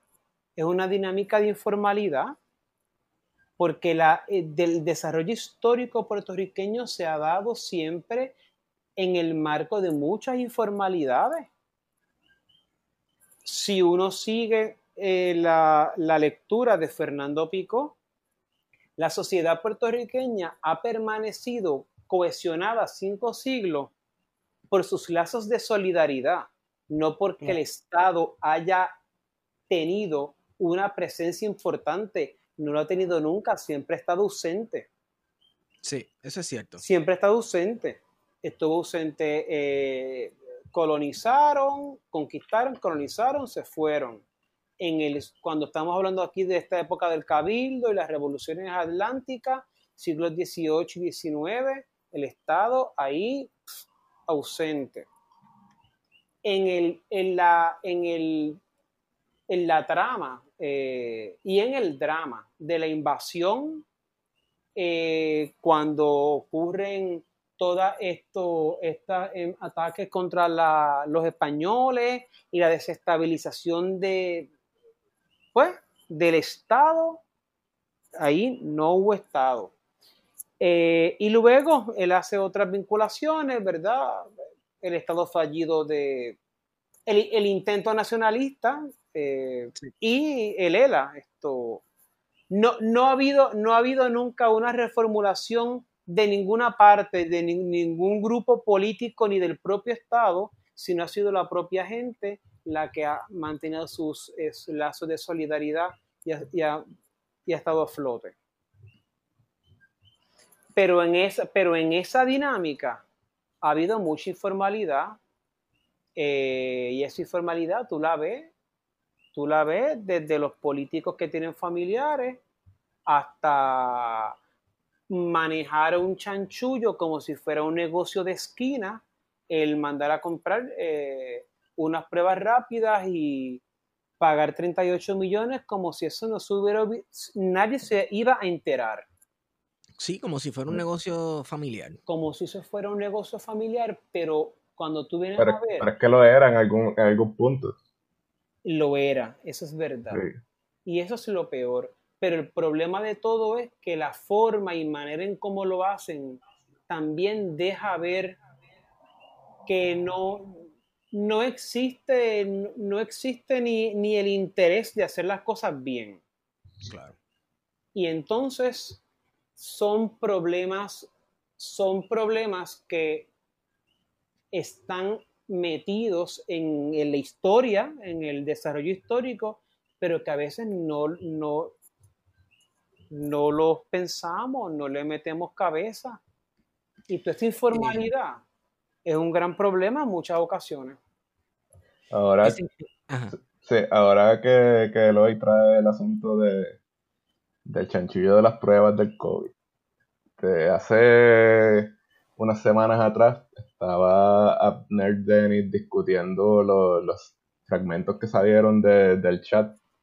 Pues ahora cada escándalo trae su, su chat. Para, para, que no nos perdamos con los protagonistas. Y hay una parte en la que está comenzando a salir a la luz pública ya el, el asunto de las pruebas. Y Juan Maldonado escribe en el chat, para que sepas, Rosana, la mamá de Billy, le escribió a María Luisa Uh, y le dijo que lo cogieran con calma, que esa era su gente. Y que si querían más info se las daba fuera de récord. Wow. Entonces, Abner empieza a buscar quién es Rosana, la mamá de Billy. Exacto. Identifi- identifica que se trata de Rosa M. Roy Vélez, y él- estoy citándolo, presidente, presidenta de Roma BC, firma de relaciones públicas que aparece en el registro de cabilderos del Senado. También aparece como cabildero William III. Ese es su hijo, Billy III Roy, mencionado en el chat. Wow. Y ahí me sonó rápido porque mencionaron a los Roy y yo digo, déjame ir sobre mis notas. Entonces, las mismas redes sociales que menciona Eloy. En Y su- caigo en cuenta que Rosana este, Está está, llamando a. María Lu- está, está llamando a María Luisa, además de ser una profesional de relaciones públicas que está intercediendo por su cliente ante un medio de comunicación, está llamando a su prima. Oh, oh, oh, oh. El Porque, porque ella es nieta de, de Rosario María Ferré Aguayo, la hermana de, de Don Luis Ferré. Eh, Como es prima, prima, ¿sabes? Suave. Bueno, pues entonces Eloy, espérate, hay, ¿Por hay estirpe, de- hay estirpe en el, en el PNP. Do- Pues entonces, eso plantea que en vivo, en vivo, en plan de contingencia, se ha elaborado una nueva teoría que rebate mi argumento anterior. Y qué bueno. Qué bueno. Eso, Ferré, ¿Con quién plantea. se casó Ferré, Elías? Perdón. ¿Con quién se casó Ah. Con doña Lorencita Ramírez de Arellano. Ramírez de Arellano ¿Y quién, ok, y, y, y Bartoli. ¿y quién era su y quién era su concuñado? Don Miguel Ángel García Méndez. ¡Wow! Dueño- ¿Dueños de qué? de Western Bank. Ujú. entre Dueños de. Western y, de, Bank. y de la Central Igualdad. Central Exacto. Igualdad, sí. Pero esta que, ahí, volvemos, que ahí volvemos a la tierra de nuevo. vinculados con la Central Coloso, que a su vez Guario me, y ustedes me, me- y Esteban, y a su vez Ajá. vinculado, eso no era la South Puerto Rico Sugar Company. Sí, No, la, central Sí. La Central Guánica. sí. Era la South Puerto Rico Sugar Company. Ajá. Y todas esas a su vez estaban, ¿verdad? Estaban como con unos vínculos ahí. O sea, o sea que esta gente, aquí hay un asunto de estatus, aquí hay un asunto de, aunque yo no, yo no me considero marxista, ¿verdad? Pero todo un- yo lo trabajé en mi tesis, un asunto de clase, de clase Sí. social, que aquí no podemos perder porque esta gente a su vez mm, eran en la época eran una familia de las más grandes familias distinguidas que ocupaban las fotografías de, de la alta sociedad y que querían preservar su linaje. Y tienes el asunto de, de- de esa época, ¿verdad? De los centralistas, de los que eran propietarios de centrales y de los que vendían, ¿verdad? Porque dentro de esas dinámicas De los, de, de los de la central azucarera estaban los colonos. Por ejemplo, Jesús Toribio, eh, Jesús Ah, Piñero, Jesús Toribio. José- Jesús Toribio Piñero, que fue el primer gobernador puertorriqueño, eh, pues sabemos que era eh, propietario, ¿verdad? Era colono. eh, Él era colono, era colono. Y en tenemos esa dinámica entre los centralistas y los que son los colonos, que no son lo mismo. Sí, eso, eh, Javier Alemán ha trabajado algo, algo sobre eso. Y eso que tú traes ahora, Guario, de Piñero, Piñero era un centralista, republicano, se convirtió al Partido Popular, fundó el Partido Popular, pero Jesús Piñero, cuando sale de gobernador, ¿a dónde va a trabajar? a las empresas de Leonard Darlington Long, Correcto. el desarrollador de Y la una pausa, una pausa. Nuevo. Una pausa. Es que dentro, porque él sale de la gobernación por algo bien particular. Piñero sale de la gobernación Porque cuando la Marina de Guerra de los Estados Unidos va a Vieques a expropiar los terrenos, uno de los terrenos que le expropian es precisamente Jesús Torillo Piñero que tenía terrenos, porque recordemos que en Vieques había siembra de azúcar. Así que por ahí vamos, ¿ves? Como todo va encajando de estos grandes hombres ilustres con el asunto de la tierra. Porque yo he escuchado eh, el apellido Darlington antes, aquí en Puerto Rico. ¿Dónde hay un Darlington? ¿Cuál es, Hay cuál es varios el referente- Darlington. ¿Cuál es el referente nuestro sobre Darlington, Estigón? Bueno, no era un hotel. Un edificio, varios. En Mayagüez, Ponce. El de nosotros, Piedra, el- ¿no? exacto, el, el referente de nosotros en el oeste es el Darlington al lado del viaducto. Al lado del viaducto, al lado del viaducto, que vi que eso era un parque muy hermoso, pero, eh, según Wario, pero como esa fotografía fue la que sacaron de ese parque ese día, no vi cuando hicieron el viaducto, así que no le voy a caer encima a Benjamin Cole. Sí, el, el parque suave, lo que queda de él. Eh, Estabas mencionando de la constructora, este, No. que te interrumpí Sí. el hilo ahí. No, no, no, no te preocupes. El edificio Darlington en la avenida Muñoz Rivera y el de Ponce. Darlington eh, es un es un eh, es un desarrollador como lo eran los hermanos Levitt en Nueva York a finales de los 40. Son, es el momento del, del boom de la construcción de, de- urbanizaciones en Estados Unidos. Entonces están buscando desarrollar en Puerto Rico y se allegan hasta el gobernador Piñero. Se llegan hasta la campaña de Muñoz Marín, ya ahí eh, eh, viene, ya está eh, metida la campaña de Muñoz y Darlington eh, hace unos acercamientos y Muñoz, presidente del Senado, eh, escribe unas cartas aquí, aquí a Darlington se le agilizaron la permisología para hacer unas construcciones eh, casi en el, en el mismo trámite expedito como se pagaron los 38 millones. Darlington, a su vez, posteriormente le hace un donativo de campaña a Muñoz Marín de 25 mil pesos. Y, eso, eh, eso levantó eh, y eso se ha representado historiográficamente como que pues, Muñoz no finalmente nunca quiso los 25 mil pesos, se los devolvió a Darlington siendo ya gobernador. Ya habían hecho Puerto Nuevo en el 48, pero Darlington quería seguir construyendo y Darlington empezó a hacer unos reclamos sobre la tierra. Ya a la década del 40 quería unos usufructos sobre la tierra que iba a tener derechos a su vez sobre unas cuestiones minerales. El asunto cierto es que Darlington y Muñoz Marín entran en una garata. Pero eh, cuando esa garata se forma, que ese bochinche llega al Congreso, el bochinche llega al Congreso porque Darlington Long era amigo de unos senadores. ¿Por qué? Porque como saben ustedes, la política americana congresional está muy vinculada al poder económico Sí. y el presidente de las empresas Long en Puerto Rico era Jesús Toribio Piñero.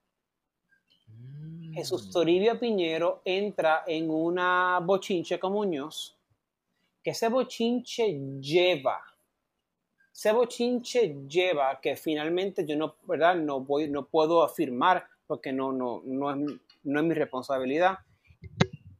El asunto cierto es que Jesús Toribio se suicidó, se terminó matando. Muñoz no fue al entierro de, no fue al entierro de, de Jesús Toribio. Lo que hizo fue que se paró a la vereda de la iglesia San Fernando de la Carolina, en el pueblo de Carolina, con Inés y esperó que pasara su cortejo fúnebre. Algo parece, bueno, hizo más que cuando se murió Ramos Antonini, porque Ramos Antonini simplemente no cogió el avión y no llegó a Puerto Rico. Sí, Él, está, él estaba en Chicago y, y tuvo, y tenía tiempo para coger el avión. Y él Él dijo que no. simplemente no. llegó. Ahí, ahí había una tensión racial. Ahí había una tensión racial. ¿Podemos Pero entrar con- en detalle?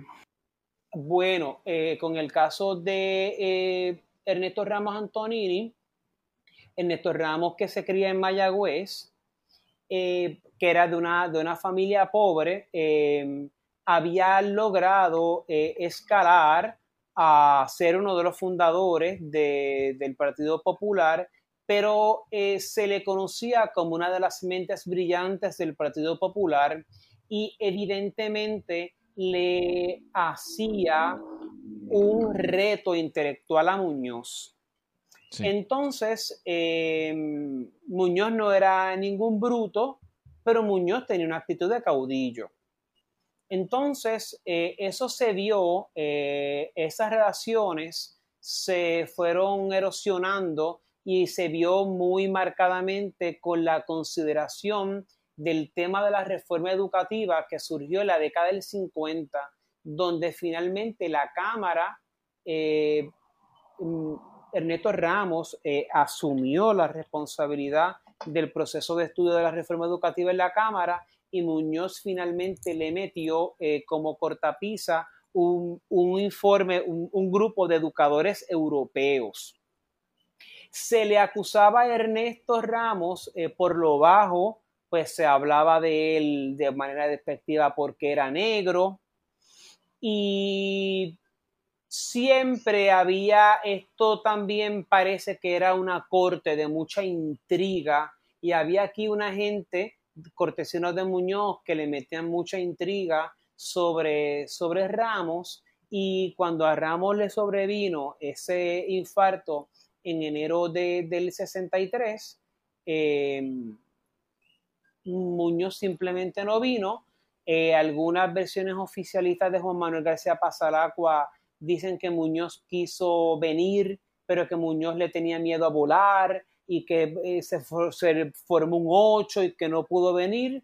Otras versiones, como lo que les plantea Esteban, es que pues sí, esto tuvo tiempo de haber llegado. Eh, Ramos era vicepresidente del Partido Popular, era una de las figuras históricas eh, y eso luego se trató como un drama familiar donde otras personas plantearon que la vinculación sentimental, el posterior eh, matrimonio de, de su hija Ginette Ramos Bonomo con el gobernador Sánchez Vilella, eh, mu- muchas personas lo interpretaron en clave de una, un desquite de, de Ginette hacia el Partido Popular por lo que le había hecho a, a su padre, eh, Sí. que, que es una figura que, que, que, pues, que luego quedó ahí como atrapada. Y, pues, que, y que sí, y que, y que eso no se, tampoco se le ha dado el suficiente color y que, y que está impregnada de todo un problema racial, eh, Sí. lame- muy lamentablemente. Irónicamente, eh, si no me equivoco, como dicen, ¿verdad? La gente así, bien clasista, eh, Ramos Antonini married up porque se casó con una señora de origen italiano, la eh, Buonomo. Maestra, Buonomo.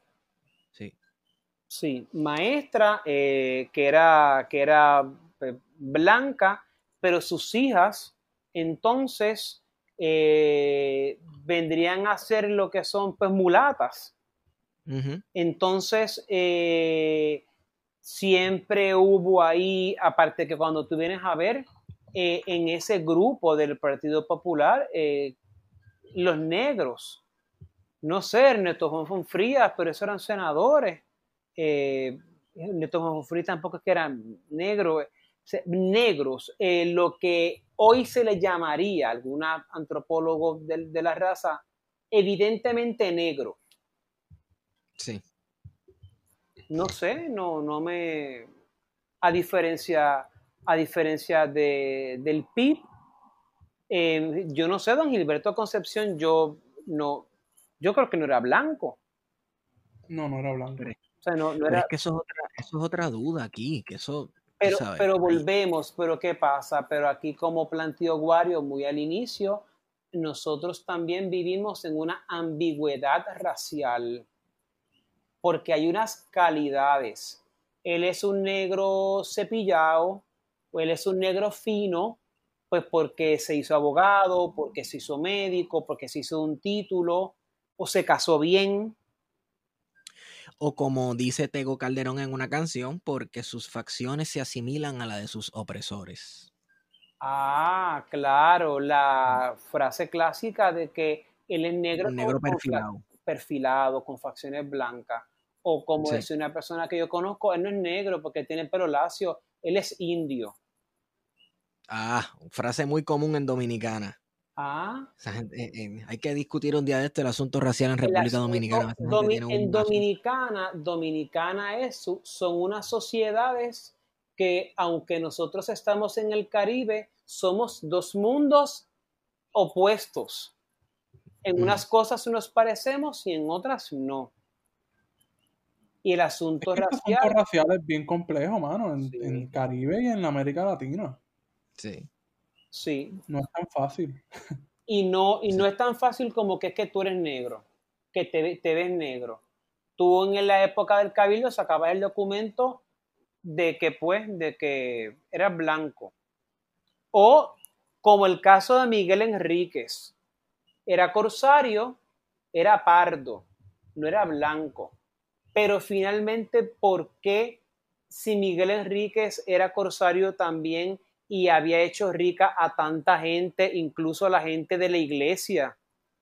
¿Por qué entonces a Miguel Enríquez lo van, eh, lo van a delatar y, el y lo van, le van a quitar todo y lo dejaron, lo dejaron en la extrema pobreza, un hombre que había sido rico? Sí. Ahí entonces. Eso, es una buena pregunta, ¿por qué? Bueno, porque no era blanco, no era en el, el estrata colonial, usted era, un, era un marcador de importancia si usted tenía ascendencia africana o ascendencia esclava. Esto era el hijo de un, de un esclavo. Él, era pardo, como dijo ahorita Elías. El ¿Qué es ser pardo? Una persona no blanca, una persona mezclada. El negro libre era una persona que fenotípicamente era negra, o sea, sus facciones faciales eh, eran evidentemente negras y que habían sido en su momento esclavos, negros libres. Los pardos eran los mulatos y todos los que en, en esa nomenclatura no poseían calidades y los blancos eran los, que eran fenotípicamente blancos y los que así pudieran haber atestiguado que eran de pureza de sangre. como solían colocar, eh, disculpa de interrumpir. Sí, sí, sí. No, que tenía unas palabras bien particulares. Este, cristianos viejos y libres de toda mala raza. A, ah. ese nivel llegaba la, este, eh, para mí fue chocante la primera vez, como ver que un documento legal contuviera ese lenguaje. Libre de toda mala raza. Sí. Eh, eh, ¿Verdad? Insinuando que mala raza es todo aquello que no sea blanco. De, como decía Pedreira, resistencia africana. Recuerda que en la sangre era sucia si tú tenías algún vínculo árabe, moro, africano. Oye, que dependiendo de dónde tú vinieras en España se está complicado. Sí, totalmente, totalmente. Yo he estado, yo he estado en España y me han preguntado que si yo soy de Islas Canarias. Ajá. Porque me dicen que la gente de Canarias y yo no tenemos ningún tipo de diferencia cuando hablamos. Y cuando tú vas al sur de España, esa gente no es blanca. Pues yo no los veo blanco. Sí, cierto. Por lo que he visto, es cierto. Eh, te pones a comparar a la gente del sur de España con la gente de ciertas regiones del norte de África y, otras regiones del Mediterráneo. Y la, y la gente de Ceuta y Melilla, que, que son las regiones, estas son regiones, no son comunidades autónomas, son regiones autónomas que están, están al norte, están entre España y Marruecos. Sí. Esa gente es gente mestiza. E- Y la, eh, gente de frontera, es como plantea Guario en el caso de América Latina o Hispanoamérica. Es un asunto diferente a lo que es el concepto del melting pot americano, Porque el melting pot es un mito. El melting pot es una construcción discursiva de que eso es un país surgido de una mezcla racial, pero cuando tú vienes a ver, lo que se privilegia es la mezcla racial anglosajona teutónica. Entonces, el melting A, a nivel, a nivel que hubo una distinción en cierto momento con los irlandeses, que eran celtas, que también en un momento eh, se les vio como inferiores. No se les consideraba eh, eh, de esa estirpe anglosajona teutónica. Elías, Elías que, que sabe eso, en lo, y ustedes, eh, en los censos de Puerto Rico, yo he visto documentos eh, de los censos del 30, del 40 o algunos otros documentos que dicen, estoy hablando de pueblos de Puerto Rico, raza, caucásico, eh, mi tío bisabuelo, Eloy Ruiz Rodríguez. El tío bisabuelo que quería mi padre. Uno de sus documentos de uno de los censos, raza caucásico. Y mi papá dice que recuerda que su mamá, Telesfora, que no era blanca, que era como, como, como mulata. Y en los documentos que yo he visto sale como blanca. Pero esas Valentín, mucho cuidado. Esos Valentín tienen que estar emparentados con la familia de su primera esposa, porque mi papá y su primera esposa son del mismo barrio, de uno frente al otro, y mi papá se la llevó y se la llevó a vivir al cuarto de los aparejos de los caballos, Wow. Como era la historia antes. Una clásica, una clásica historia de amor. Sí, Como mi abuela que la fueron a buscar en un bujo y tirándole piedras a la ventana y ya tenía 14 años. y se la llevó. Hey, se la llevó la pobre. se la llevó. Eh, Y los Valentín de ese barrio no eran blancos. Así que también los documentos hay que ver, ¿verdad? Cómo, cómo a veces te podían ca- clasificar de una raza y, no sé, eras de otra. Y Pero todavía mira, sucede voy a- hoy día. Eloy, Sí.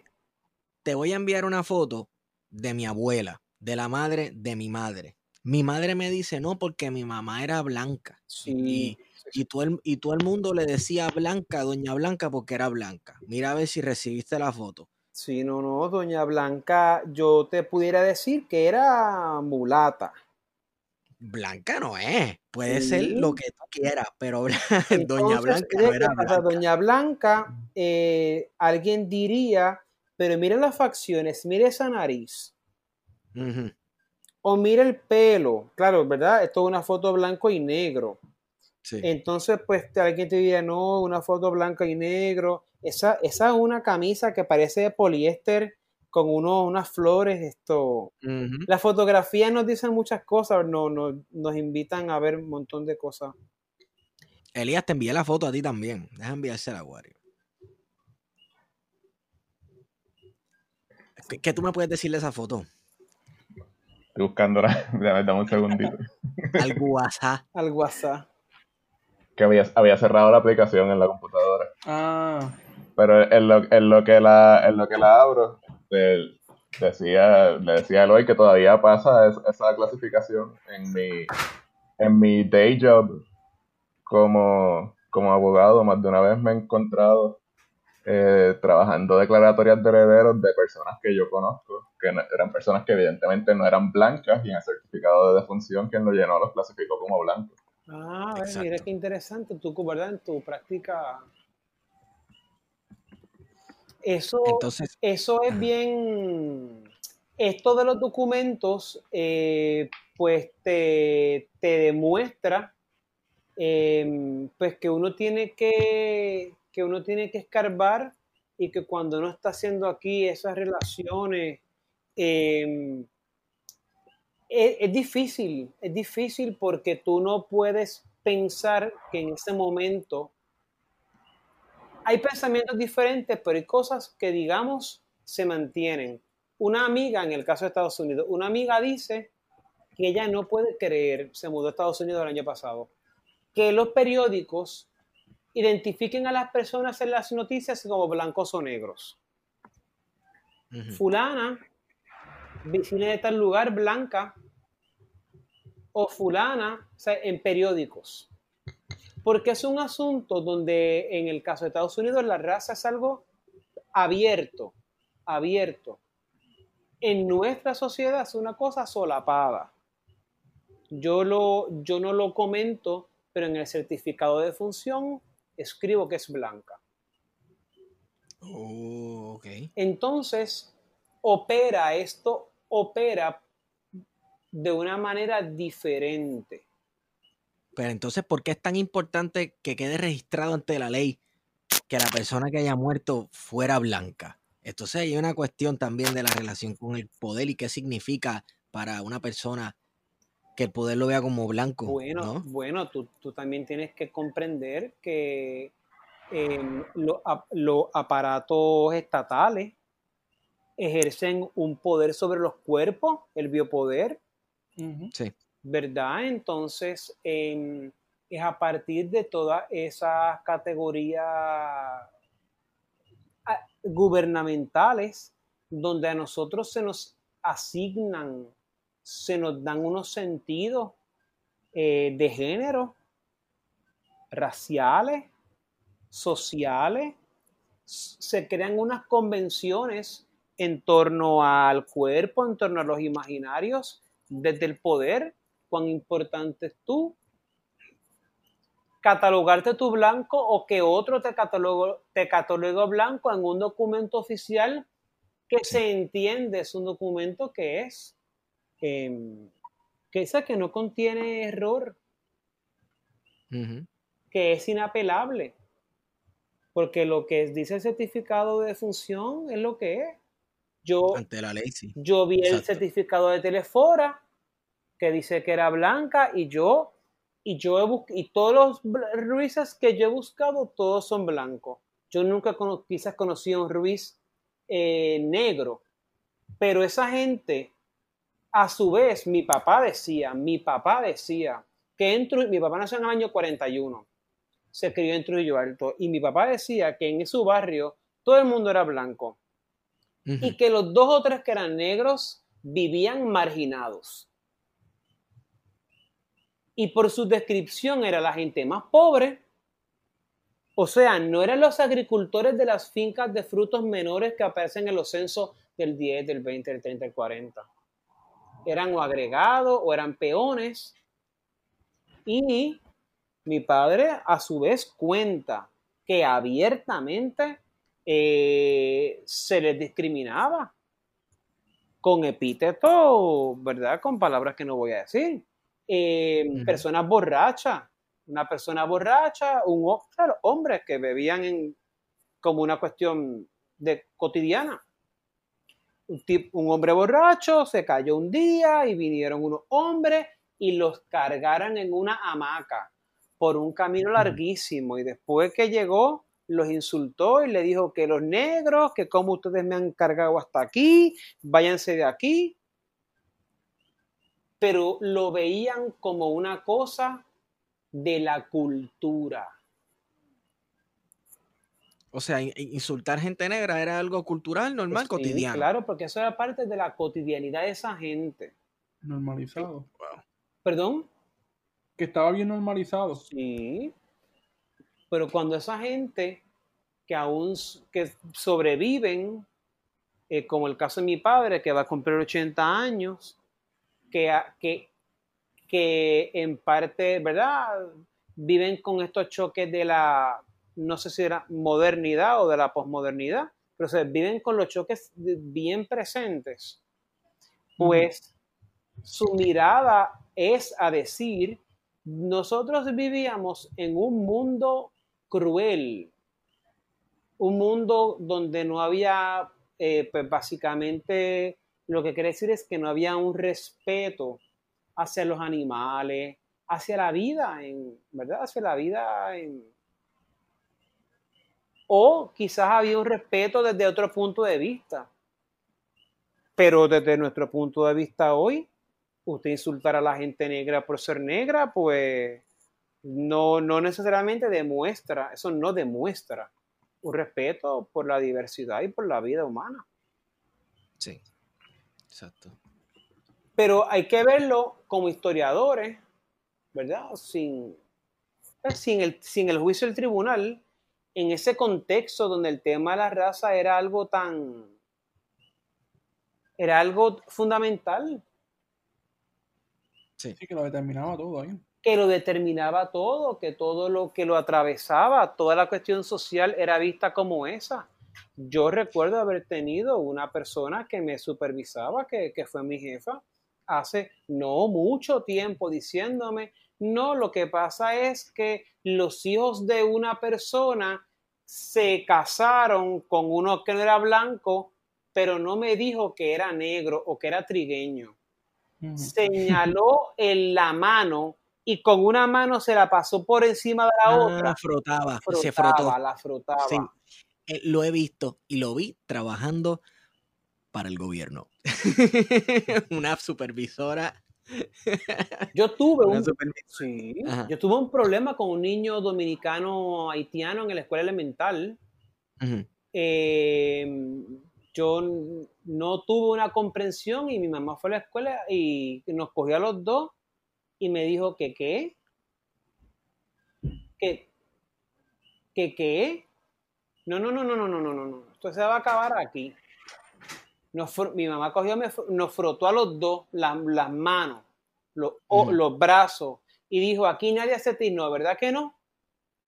Aquí no hay ningún problema.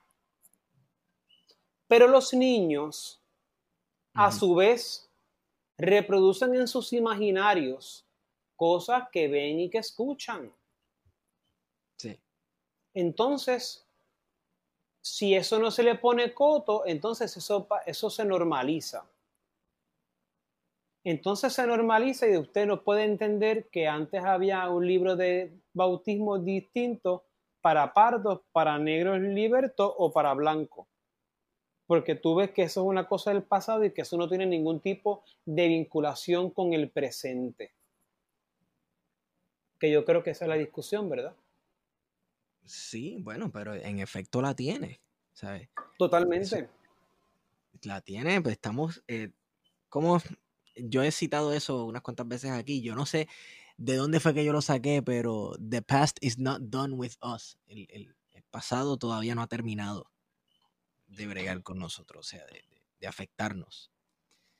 Eh, y el, tema racial, bueno, ya viste, y lo discutimos Guarionex y yo con, Luis Herrero en radio los otros días, que cada vez que aquí se levanta el tema racial en este país, eh, mucha gente se pone visiblemente incómoda. Mucha gente que le incomoda hablar de raza.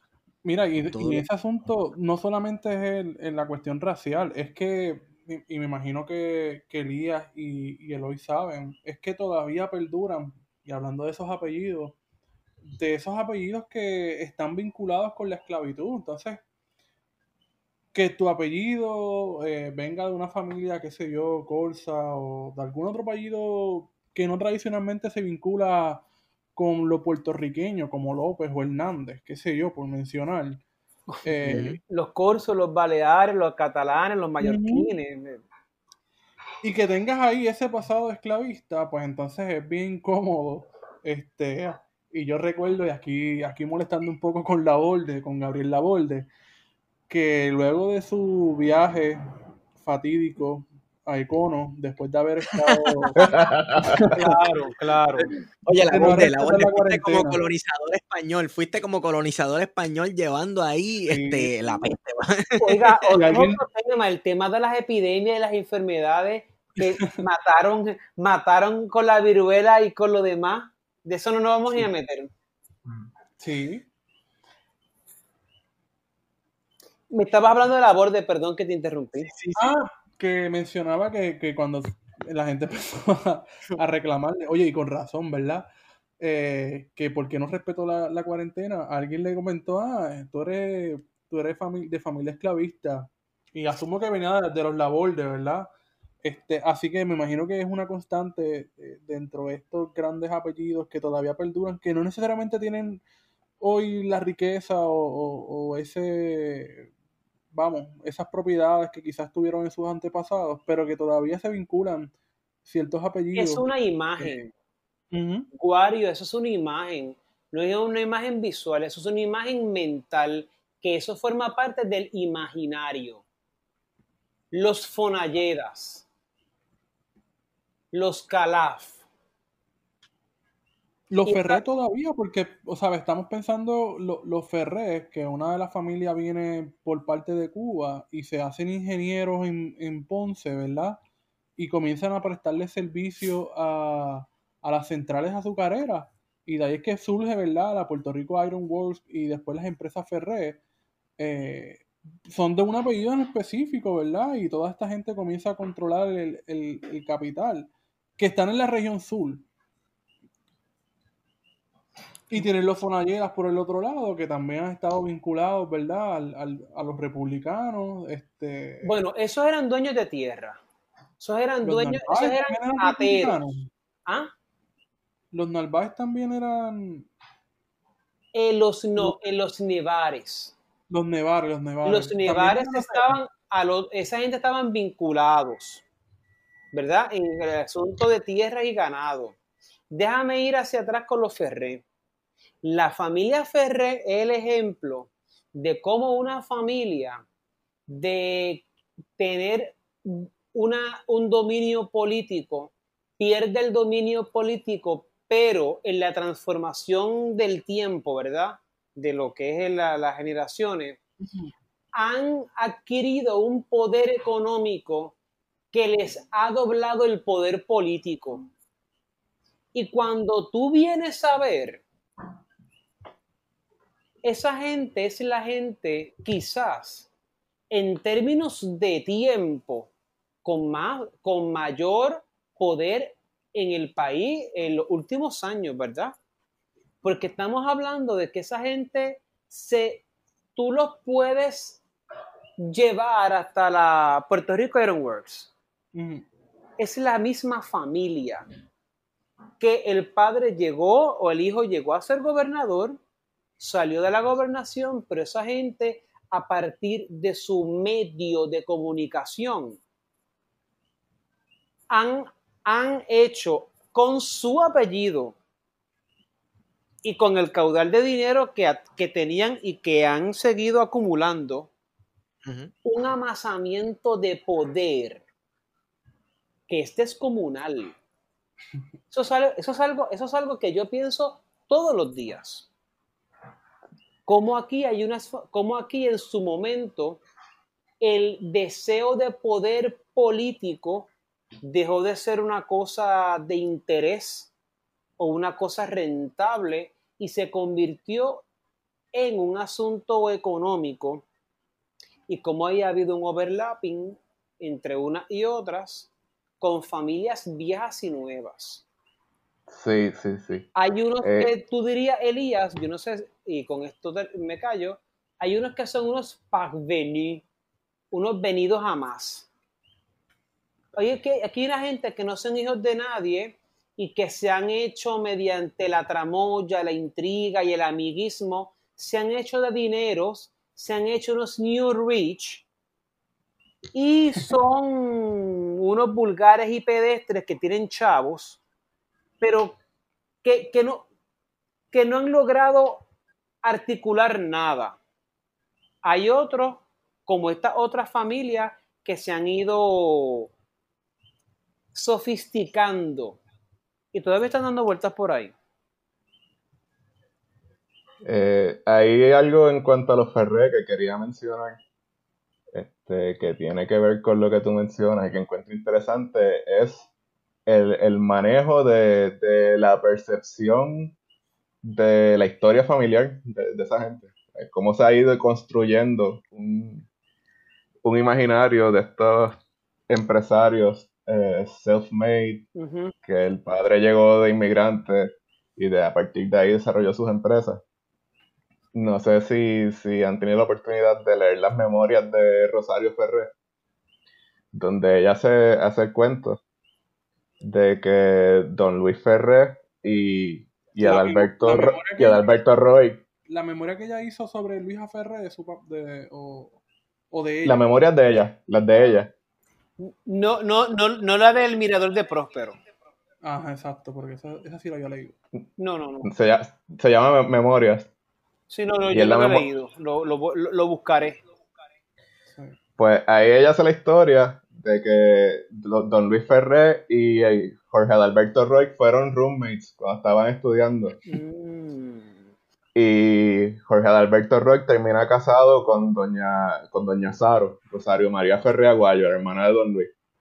Y es con el dinero de la familia Roy que entonces logran aumentar el tamaño de, sus empresas, inclusive la, cementera.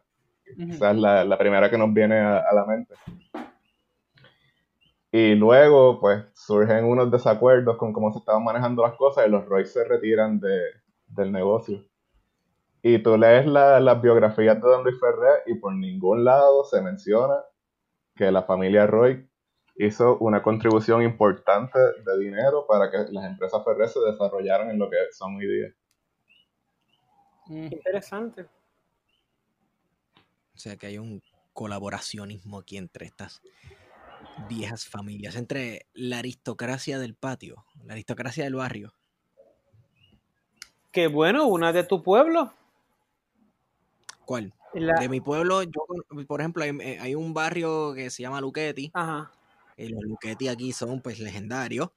Eh, de Manatí también son los Calaf, que yo conozco, personalmente a, uno de los descendientes de, los Calaf originales, y el apellido Calaf sigue vivo en la línea masculina, o sea, fulano Calaf, el primer apellido.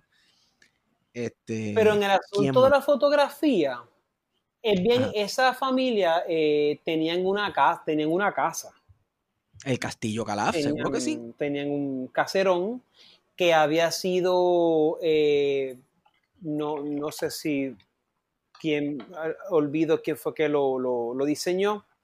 Entonces, en estos días estoy, nada, me encuentro en Facebook y lo interesante es leer el comentarios de personas que cuando niñas iban allí, que habían unos rosales y esto, eso eh, en esa familia, que y la señora Calaf, que era tan buena, dejaba que las niñas, hijas de las maestras, cogieran rosas.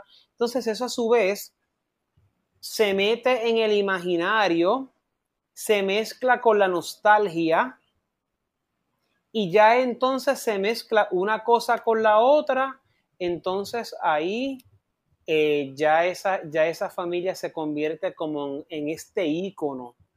Eh, tumbaron la casa, entonces cuando tú miras la fotografía, vas con esa mirada nostálgica, pero cómo han tumbado esto, esto los calaf, imagínate. Entonces ahí el asunto de las emociones humanas entra en juego.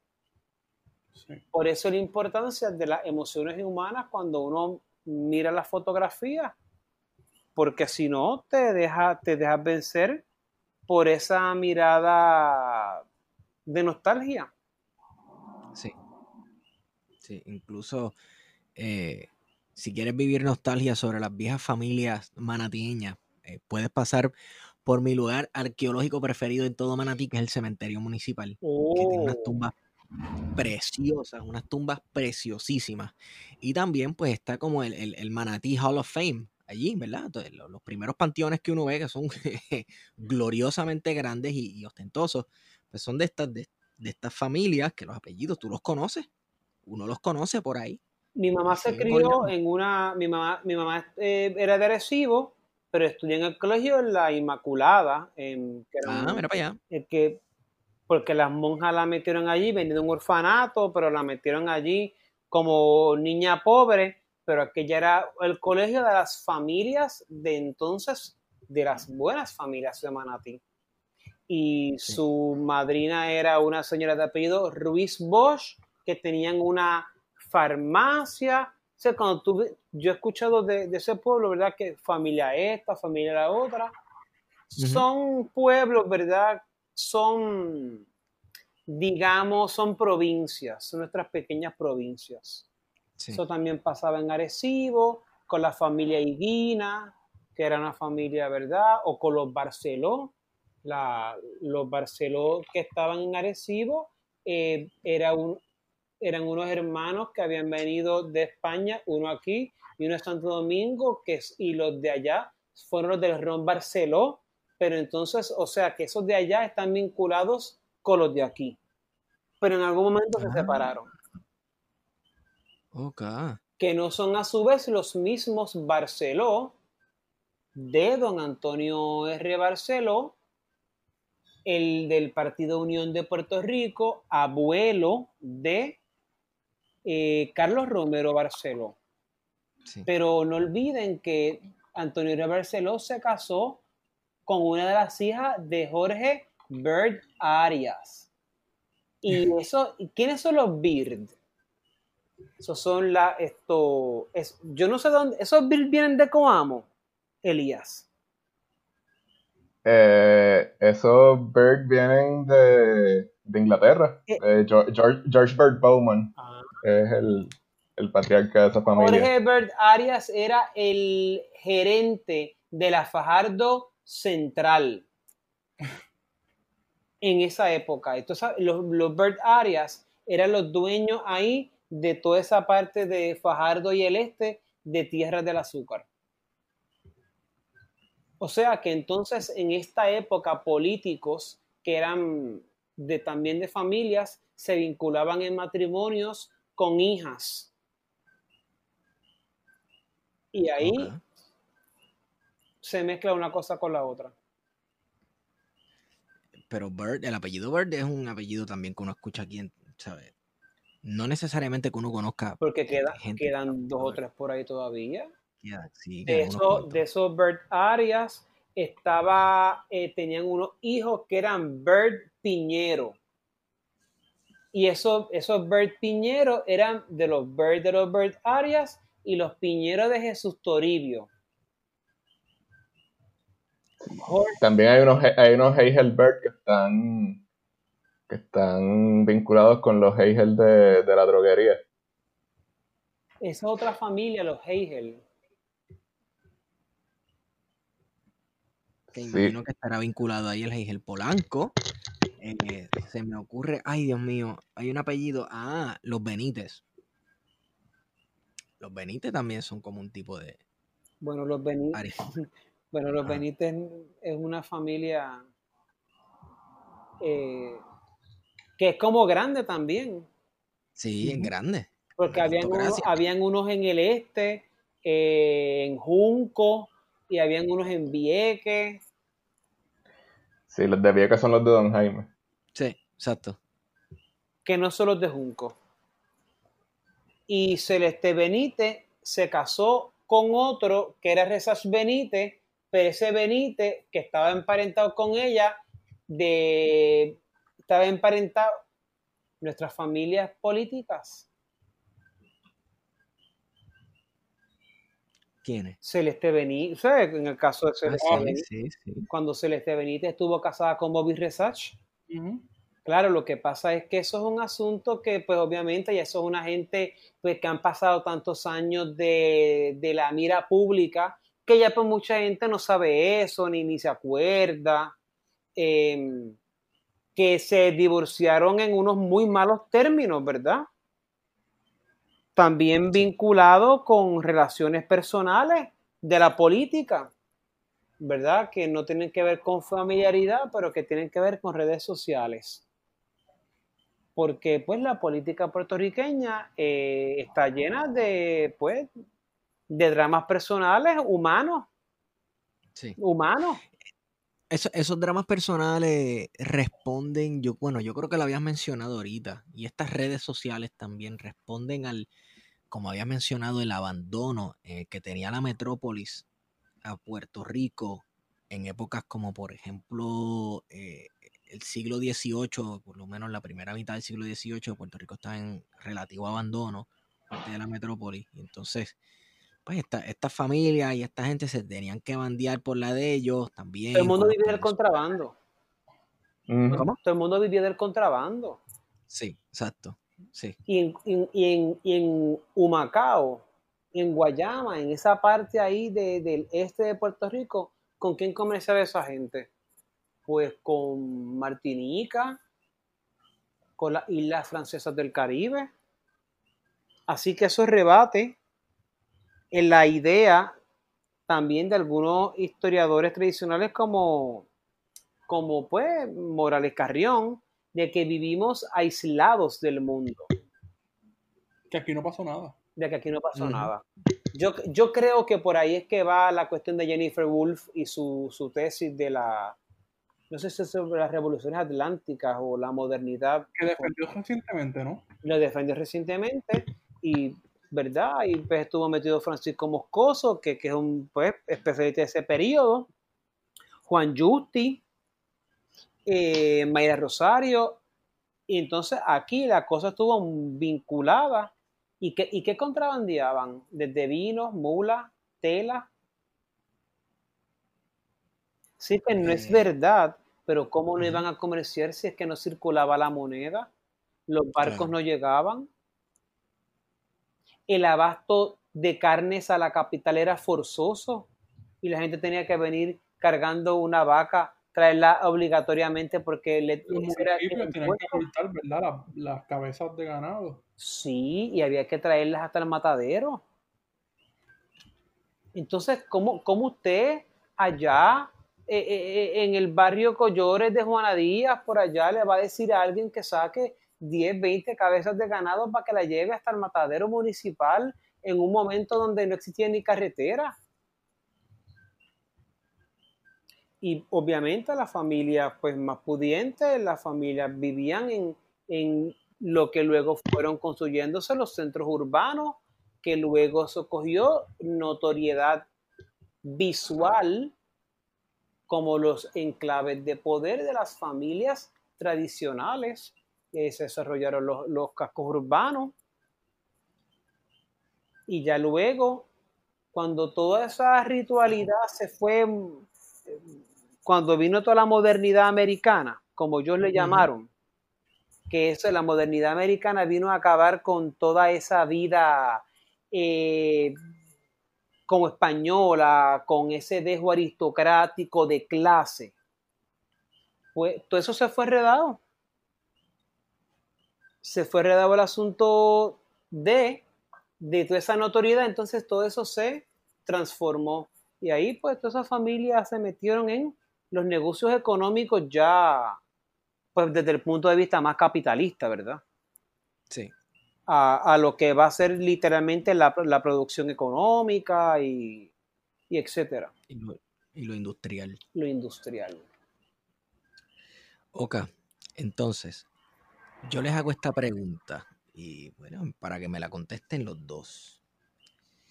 La genealogía como disciplina y estos conocimientos que hemos eh, ¿verdad? discutidos, hemos discutido hasta el momento, además de para identificar a quién hay que cortarle la cabeza primero en la revolución, eh, ¿tiene, al- esa- ¿se podría sacar alguna función social o sociopolítica eh, de la genealogía como disciplina? Porque, por ejemplo, eh, sé que Eloy, ¿verdad? Estaría de acuerdo que con la historia, bueno, y, y- Elías también que estudió ciencias políticas, la historia sí tiene, ¿verdad? Una función social y es responsabilidad del historiador cuando historia, pues, eh, sacarle esa función a lo que está haciendo, ¿no? O, o darle propósito a su investigación y, al- y eso, pues, siempre depende del punto de vista que uno lo investigue y que uno mire y qué documentos uno ignore, pero dentro de la genealogía como disciplina, ¿podría existir una función social? Pues mira, yo creo que, que sí, y es un tema que se ha abordado de los 90 para acá en la literatura sobre la genealogía. Eh, eh, como, eh, como es testimonio este podcast, yo creo que nos permite, eh, nos da herramientas, ¿verdad?, para identificar patrones políticos, de religión, sociales, etcétera. Este, tal vez ustedes como historiadores tienen unas herramientas teóricas que yo como un genealogista sin, sin educación formal en la materia no tengo, pero creo que hacemos una buena sinergia entre, entre los dos campos. Me ha pasado mucho conversando con Esteban y con otras, con otras personas que yo digo, mira esta relación, qué interesante. Y Sí. pues tal vez ustedes me ayudan a ponerla en un contexto más amplio. Así que yo creo que tiene una, una función colaborativa este, con la historia. Oye, e importante también la colaboración con esas fuentes primarias y esos documentos, mano, que, ¿sabes? Yo me, me siento que, y más durante el periodo de la cuarentena heavy, me siento que me hice tan y tan rico en fuentes de información y documental. Este, porque me han facilitado este, tanto y tanto y tanto los recursos que normalmente usan los genealogistas. Pero, este, Eloy, Yo ¿qué crees? Hago, hago uso de lo que dice, de lo que dice Elías. Yo pienso que lo más importante es también tender puentes y poder eh, hacer cosas como esta, donde nosotros podamos ver los puntos comunes, no necesariamente empezar a excluir. Yo no tengo eh, evidentemente la, el expertise que ha adquirido Elías, ese know-how de saber eh, quizás cómo buscar y cómo reconstruir. Pero él escuchando quizás algunas herramientas teóricas eh, que, que yo tengo o algunas eh, cosas que yo he hecho de investigación, yo escuchándolo a él, algunas pistas y algunas estrategias, uno va creando entonces nuevas formas de cómo uno abordar los temas. En ese sentido, este podcast yo pienso que está haciendo una contribución que es bien valiosa. Y a mí me parece que sí, que nos ayuda, a nos ayuda, eh, pues, eso es una visión quizás bien gervasiana de la historia, a armarla. Yo, Armar la historia. armar la historia. Yo no creo que la historia siempre la podemos armar. Yo no creo necesariamente eso, ¿verdad? Pero sí hacemos unas reconstrucciones. Y sí es importante siempre a ustedes y a los que nos escuchan, hay que ver siempre por dónde es que le entra el agua al coco. Y entonces, ¿En qué sentido? en dónde, por dónde le entra el agua al coco es una pregunta filosófica, porque no, nunca nos vamos, nunca vamos quizás a poder saber por dónde es que le entra el agua al coco. Eso es, una, es un refrán que yo siempre utilizo, que un poco lo que significa es que nosotros tenemos que ver por qué es que las cosas pasan. Y Ujú. Cuando tú te pones, te haces un montón de preguntas, tienes que ver cuáles son las vinculaciones que la gente tiene Sí. porque eso te ayuda a ti en el pensamiento histórico, pero en el pensamiento actual. Porque eh, leo en Twitter esta mañana, ¿cómo es posible que un cine de comunidad que ha demandado a la gobernadora, eh, no sé qué historia, que es un tuit del buen amigo Marcos Pérez Ramírez. La ínsula, la ínsula, La lo vi, lo ínsula, vi, la ínsula, yo le digo la ínsula barataria. La ínsula barataria, y yo digo, fíjate qué interesante, porque yo ayer, y a los que me, nos están escuchando, hago referencia a la demanda que el Autocine Santana ha interpuesto contra la honorable gobernadora, de cuyo nombre todo el mundo sabe, por lo que está pasando en estos días y, y evidentemente lo que pasó ayer con el cine de, de la marca, que es donde se hizo la, la conferencia de la gobernadora. Pero es que a mí me parece haber leído en algún momento en la cuenta de Ricardo Gerandi que él era el dueño o su familia del Autocine Santana. Que aparte que a mí me pareció que fue una cosa absolutamente naif de Ricardo Gerandi, sabiendo las ganas que le tienen, escribir una cosa así en Twitter, que se la vaya a meter, pero eso es asunto de él. Cuando yo leo la nota hoy de que es Autocine Santana quien demanda, yo no puedo decir, pero yo tengo que levantar bandera. Ricardo Gerandi está demandando a la gobernadora. La gobernadora sacó a Ricardo Gerandi, Ricardo Gerandi del grupo de Roselló.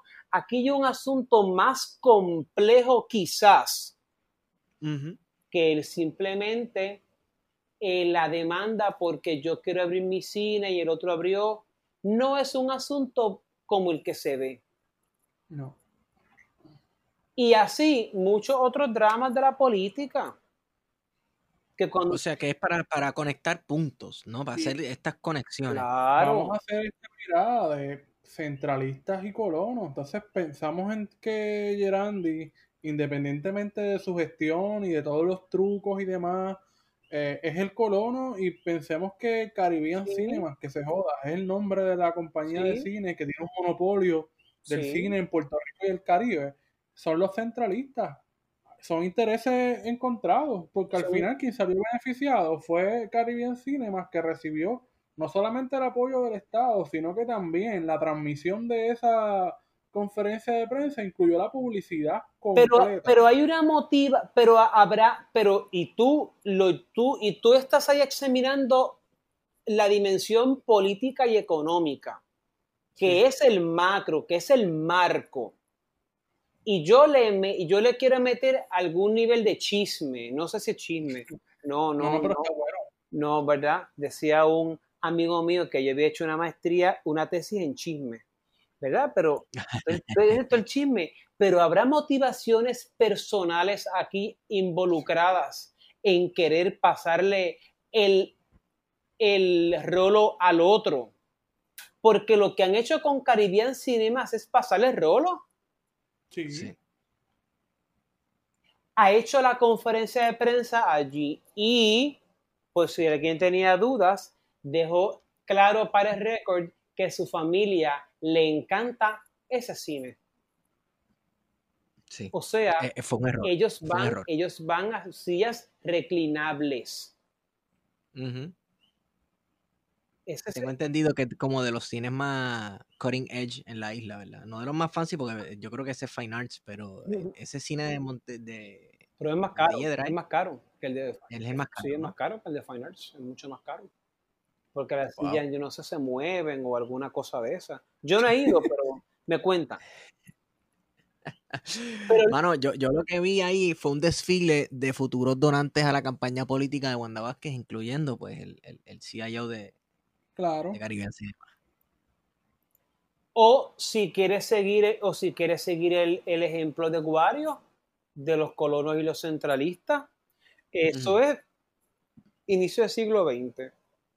Y, el capital ausentista hoy no lo representan, ¿verdad? Me perdonan, Walmart y eh, eh, Walgreens. Exacto.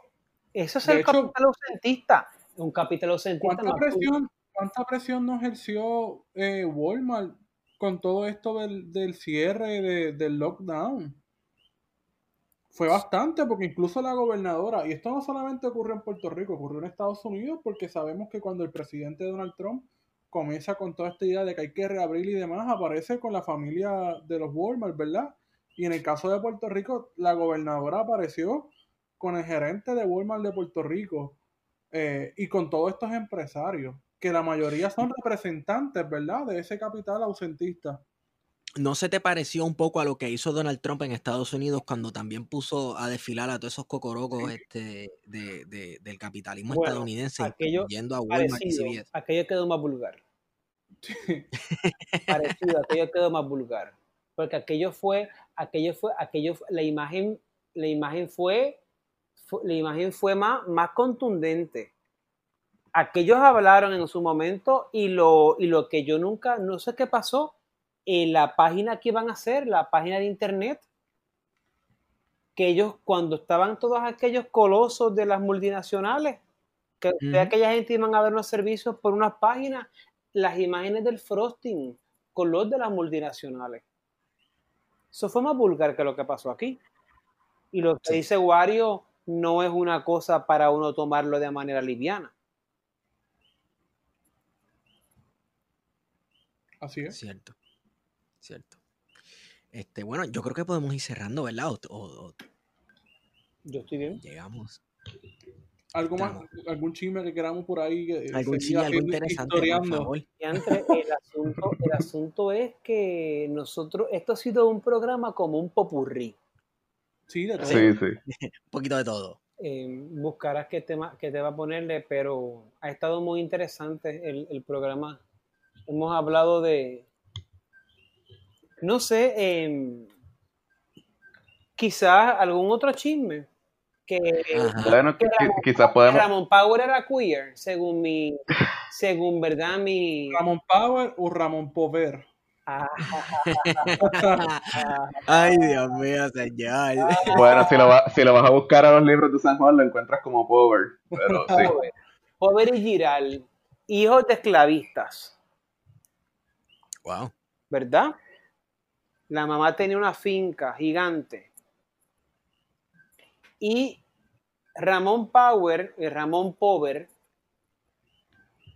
algo, algo, algo que no podemos perder de vista de esta, de esta época, compañeros historiadores, es que en el momento en que eh, hemos discutido de inicios del siglo XIX, el Cabildo de San Juan se había eh, mostrado, había mostrado toda su adhesión al rey depuesto de España, eh, Fernando VII, le declaran la guerra a Napoleón y cuando estalla la guerra de, no la guerra, sino la declaración del Cabildo de Caracas de independencia de, de lo que es Venezuela, esa gente vienen a pedir ayuda al Cabildo de San Juan. O sea que hay una relación entre Venezuela y San Juan muy estrecha, donde hay, unos, hay unas tangencias entre los dramas políticos actuales, donde se acusa de simpatías con Venezuela a cualquier persona que haga un comentario en contra de Estados Unidos o alguna simpatía con, con Cuba. Eh, pues entonces, eh, a- todo este fotuteo político de la actualidad, también había un nivel de fotuteo político en la vida política de 1809 al 1814. Bueno, tanto así que a María de las Mercedes López Barbudo le dijeron vete para Venezuela y en efecto, allá. allí está hasta el sol de hoy. Y nunca yo creo que volvió, nunca se sabe, nunca volvió. Nunca volvió. La, la exilaron.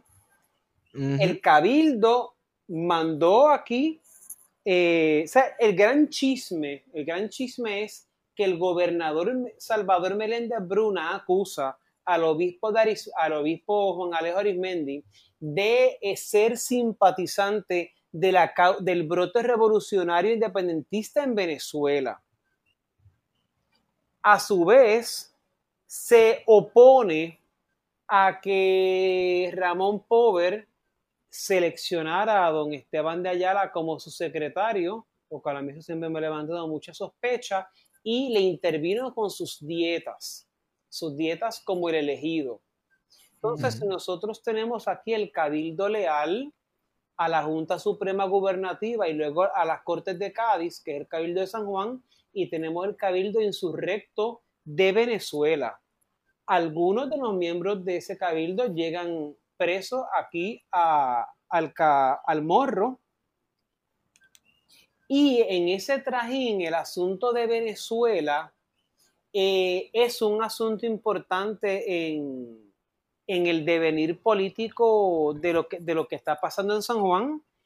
Y en el bochinche, eh, Pobre se muere con el asunto de la, la fiebre amarilla, eh, las dietas nunca se las dieron, el asunto de la pelea por el, por el dinero que se supone que le dieran porque él era el representante de Puerto Rico ante las cortes. Así que entonces eso es un drama político bien diferente al que hablé ahorita, que está vinculado con la familia histórica del who de quién ha mandado. Son dos tipos de, de situaciones bien, bien diferentes, pero que ahí en algún momento se, se entrelazan. Eloy, me, mencionaste algo de pasada ahí como si nada, ¿verdad? Como que, como, como, ah, como tal y tal cosa. Ramón Power era queer. Ah, claro. Eh, ahí hay una interpretación mía. Si nosotros hemos hablado que uno de los asuntos más importantes o de los asuntos más importantes de la época colonial hispanoamericana era eh, el matrimonio como un asunto de estatus social, em, era la raza y eran otras cosas, ¿verdad? Como la, la, posición social o los lazos de parentesco que usted tenía. Cuando se desata el, Ramón, Ramón Power nunca se casó. Evidentemente no existía fotografía, la fotografía no es objetiva, pero tenemos la idea de que la fotografía capta o la realidad. Eso no es así, pero pues chévere. Mm, luego lo discutimos en otro momento. Lo único que tenemos son pinturas. Y obviamente entre toda esa contención entre la pintura y la fotografía sobre cuál es realidad, lo único que tenemos acceso es a las representaciones visuales que alguien pintó sobre Pover. Si tú usas eso, pero tú lees las cartas, a mí todo el asunto que yo llego a esa conclusión es con las cartas.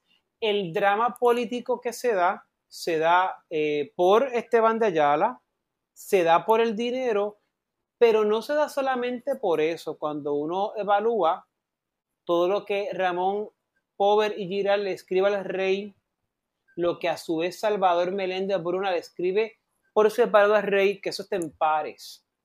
Eso no está en las actas del cabildo. Uno es, es, es difícil cómo tú plantear que esta persona es queer en el sentido de que no demuestra o no se adhiere a la masculinidad de la época. Es un militar, eso le asegura algo, no es casado, pero su redacción, yo me encuentro profundamente desairado, eh, yo me siento dolido, mi corazón se siente abatido. Mientras que Meléndez Bruna buscaba ser abiertamente lo que pudiéramos considerar viril. La representación historiográfica que hace en, en, historia del siglo XIX Lidio Cruz Monclova es que Salvador Meléndez Bruna era un gobernador viril que en una ocasión había amenazado a la gente que iba a sacar su látigo y que con su látigo iba a repartir el fuete. Esas son unas representaciones que cuando tú las lees son unas imágenes mentales que cada cual las, las ve, las imagina de formas diferentes. Pero cuando usted habla de eso, ahí hay unos elementos en la redacción, en la representación histórica vinculados con la masculinidad, vinculados, claro, con lo que se entiende es la hombría. Y hay aquí también una serie de palabras veladas de parte del gobernador siempre en un tono amenazante a, Ramón, a Ramón Power, y el otro siempre está eh, sumido dentro de un drama, tomando en consideración que no podemos aquí venir a equiparar el concepto de drama con lo femenino, sino utilizando el concepto queer como un concepto en su origen de rareza.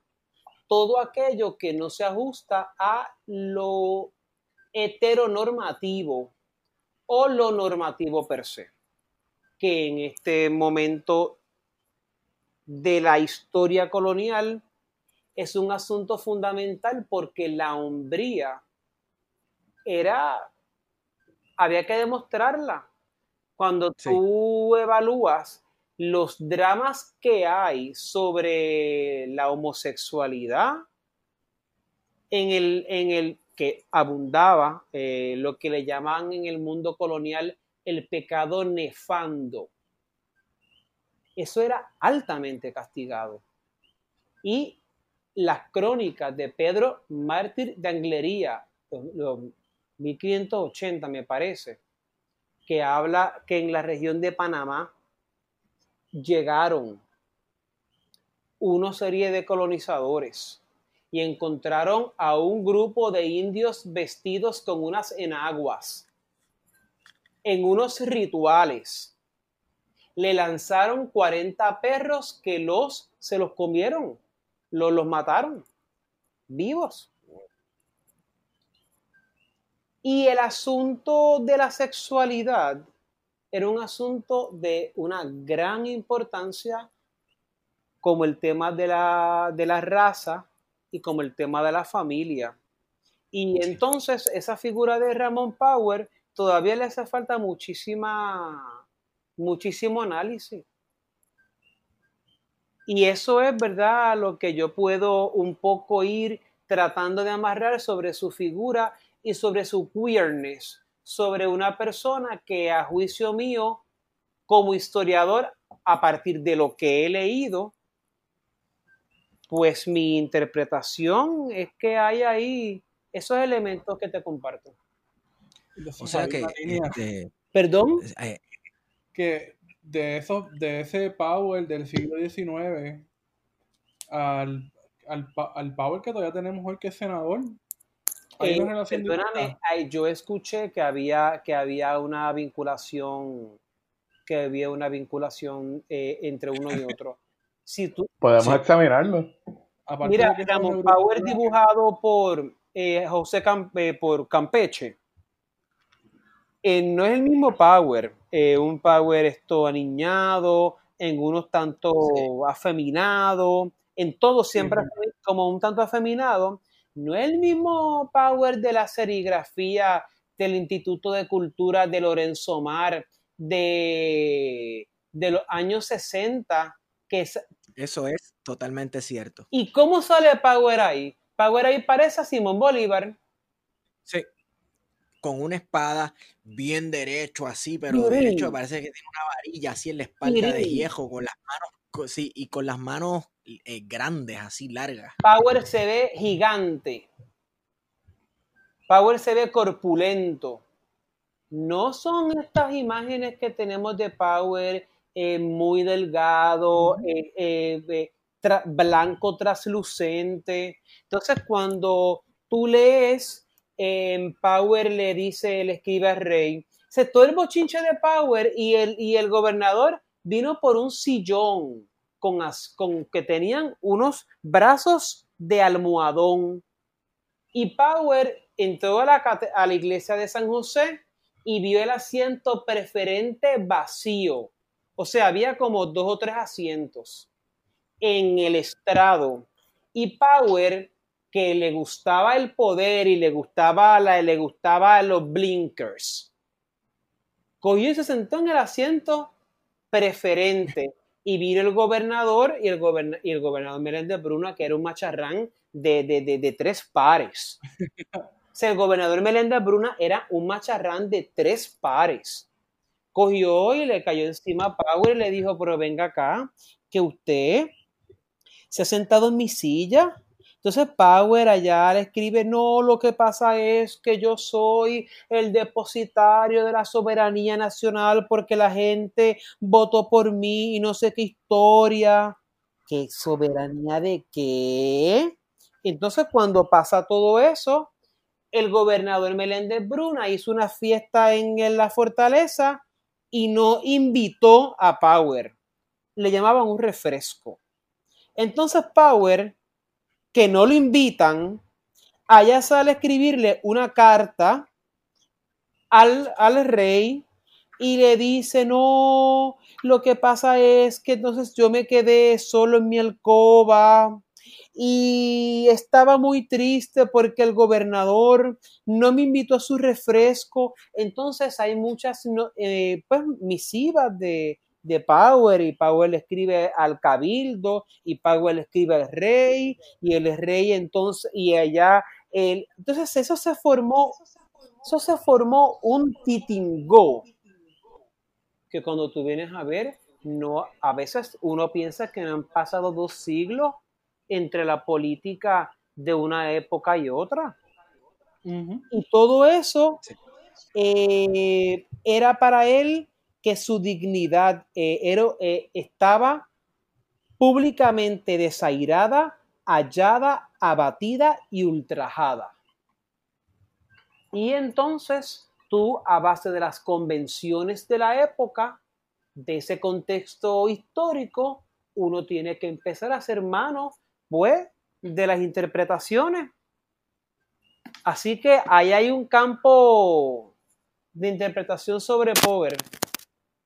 Sí. Con eso lo dejo. Bueno, que es, es un campo bien interesante para entrarle desde el punto de vista de los estudios de género este, y las concepciones de género a través de los siglos en la historia de Puerto Rico, que estaría chévere, sí, comparar, bueno, cómo se esperaba que escribiera este, un hombre macho, masculino, heterosexual en el siglo XIX versus este, cómo, qué significaba apartarse de, la, de esa norma.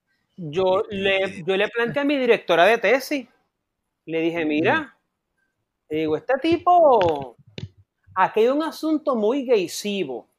Naturalmente, no, ok, no, no, unas acotaciones, no solamente, yo no, no, traigo el tema por los pelos porque yo sea gay, sino, claro, también eso es muy problemático porque entonces que es gaysivo y que no, y que se puede leer como que es algo gay, pues entonces hay que tener todo un debate sobre lo que es el género, pero vinculado, ¿verdad? Vinculado en este, en este contexto histórico. Em, no olviden que en los 1600 una esclava ladina llamada Ana eh, vio a dos militares eh, practicando eh, el pecado nefando en una de las cocinas del Palacio de Santa Catalina, la fortaleza, y los acusó. Una esclava ladina era una esclava em, doméstica, no era una esclava que trabajaba fuera de la casa. Y un militar era en la escala social, junto con los nobles y con los religiosos, eh, las personas de mayor peso, ¿verdad? En una sociedad bien estamental. Y el que una esclava, que eso es una condición que era negra, o sea, que una, 1673, o sea, que es una persona que no tiene, no tiene rango en la sociedad ninguno, no ni, ¿verdad? Nada. Lograra luego de su acusación, lograra que se encausaran, porque estos hombres militares, luego ahí se, ¿verdad? Se descubre que había una red homoerótica bastante grande Oh. Pues eso, eh, María del Carmen Baerga escribió, unos escribió dos artículos breves en 80 grados en el año 2012 que se llama, em, se llaman así, eh, Sodomía en el Palacio de Santa Catalina. Y entonces eh, lo que deja ver es que tuvo que haber sido, se le dio un carácter, ¿verdad?, de mucha gravedad a, lo que dijo una esclava. Entonces, tú en una sociedad como esa, cuando tú te pones a analizar eso, pues, pues hay muchas cosas para ver, muchas cosas en el juego. Súper brutal. O sea, nuevamente, eh, eh, insisto, desde los estudios de género pues queda mucho por analizar desde ese punto de vista, desde eso que acabas de, de, describir. Mira, el caso de, eh, el caso de, un caso de, de hormiguero, eh, eh, de un hombre que era,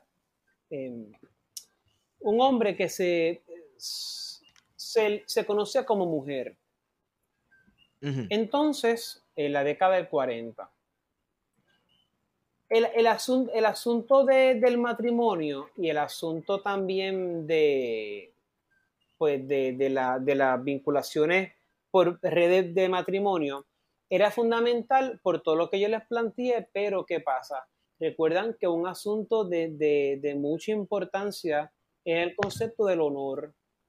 Y en muchas ocasiones el concepto del honor está, estaba vinculado con la virginidad. Sí cuando ocurre eh, todo esto de que una mujer ah, interponía una acusación de que un hombre la había, pues, digamos, le había hecho el daño, como se hacía, en Puerto Rico. Muchas veces eh, esas familias o esa mujer le, em, pues, querían obligar que ese hombre se casara con ellas para que le repusieran el daño. En el caso de, Hermelindo, Hermelinda, Hermelindo, que se conocía como mujer, va una mujer a donde el juez de paz y pone esta querella de que Hermelinda le había, eh, le había hecho el daño. Pero entonces no se podía concebir que eso fuera verdad porque era mujer como una mujer había atacado sexualmente a una mujer. Pero entonces le mandan a hacer una prueba, pero una prueba que había que tentar literalmente los testículos de, Hermelinda. Entonces, eh, allá fue y eh, todo esto salió en el mundo. Y allá fue, entonces lo certificaron el caso de una persona eh, pues, transgénero. Sí. Entonces, cuando tú te pones a ver, estos no son temas nuevos.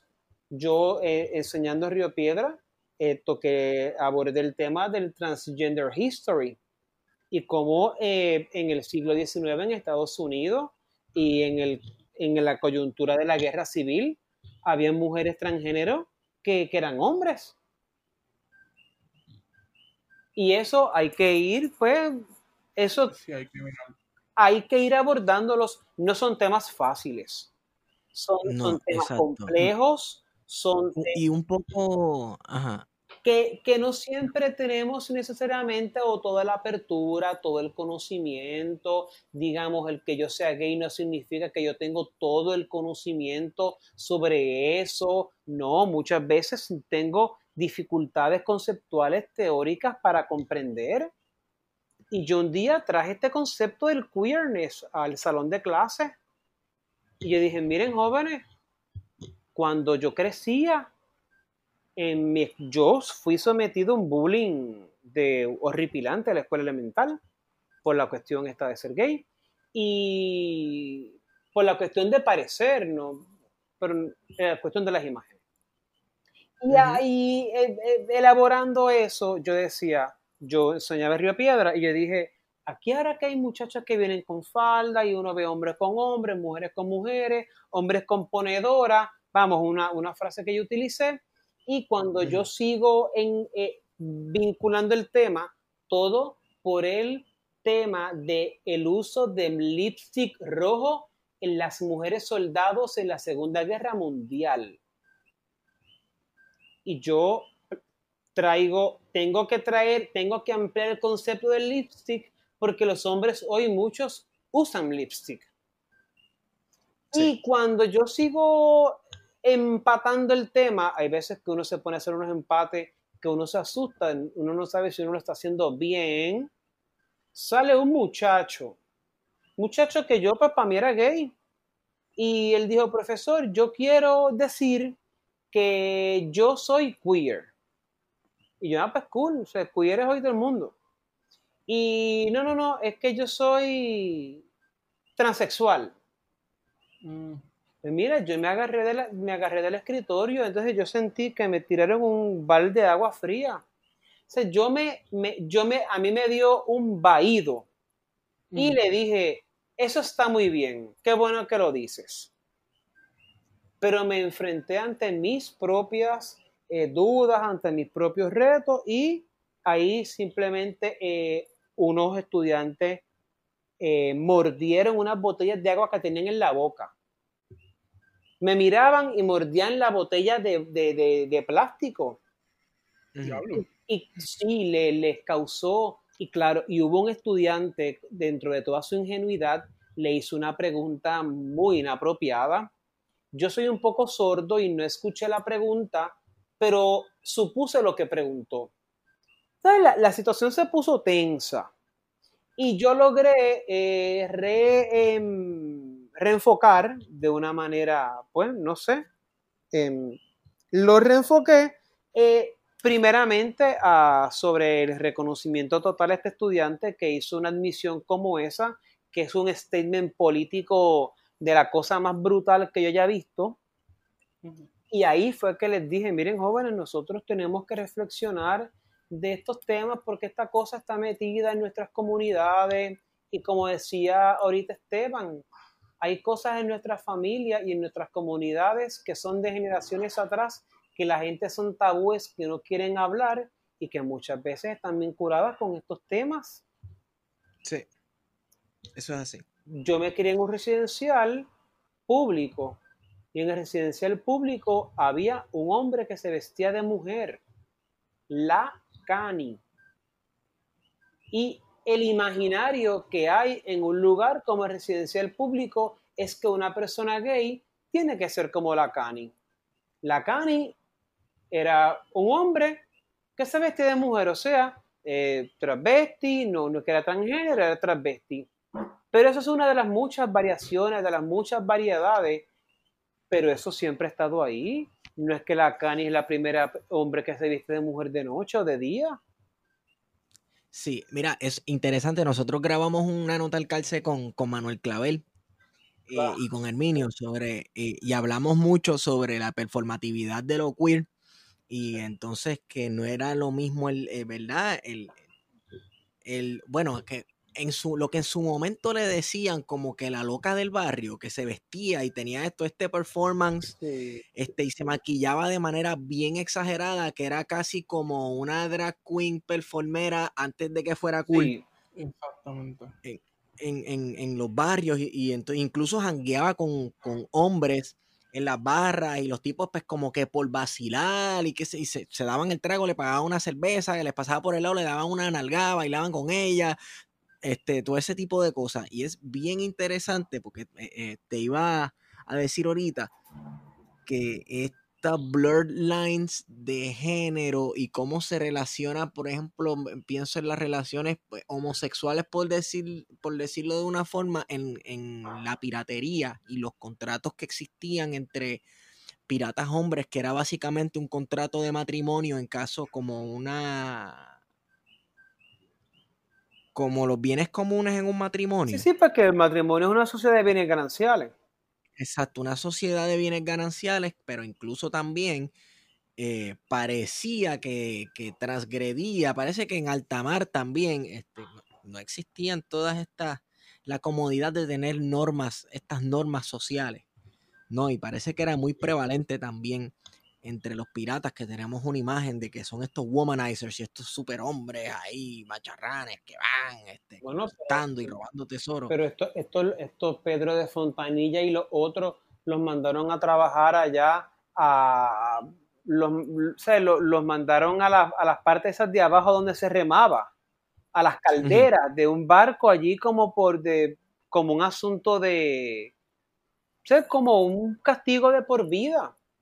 Sí, como algo punitivo. Cuando tú miras las em, imágenes, eh, los grabados de, de Theodore Debris de, de 1590, que muchos de esos, de, esa- de esos grabados van a ilustrar los libros de, pues, de Bartolomé de las Casas. Eh, esa, esa, esa, ese momento que yo te hablo de, de los perros y los indios en, en lo que es Panamá, eso es una imagen súper brutal. Claro, mira cómo están dibujados los, indios. Los indios lo que aparecen son unos demonios em, desfigurados.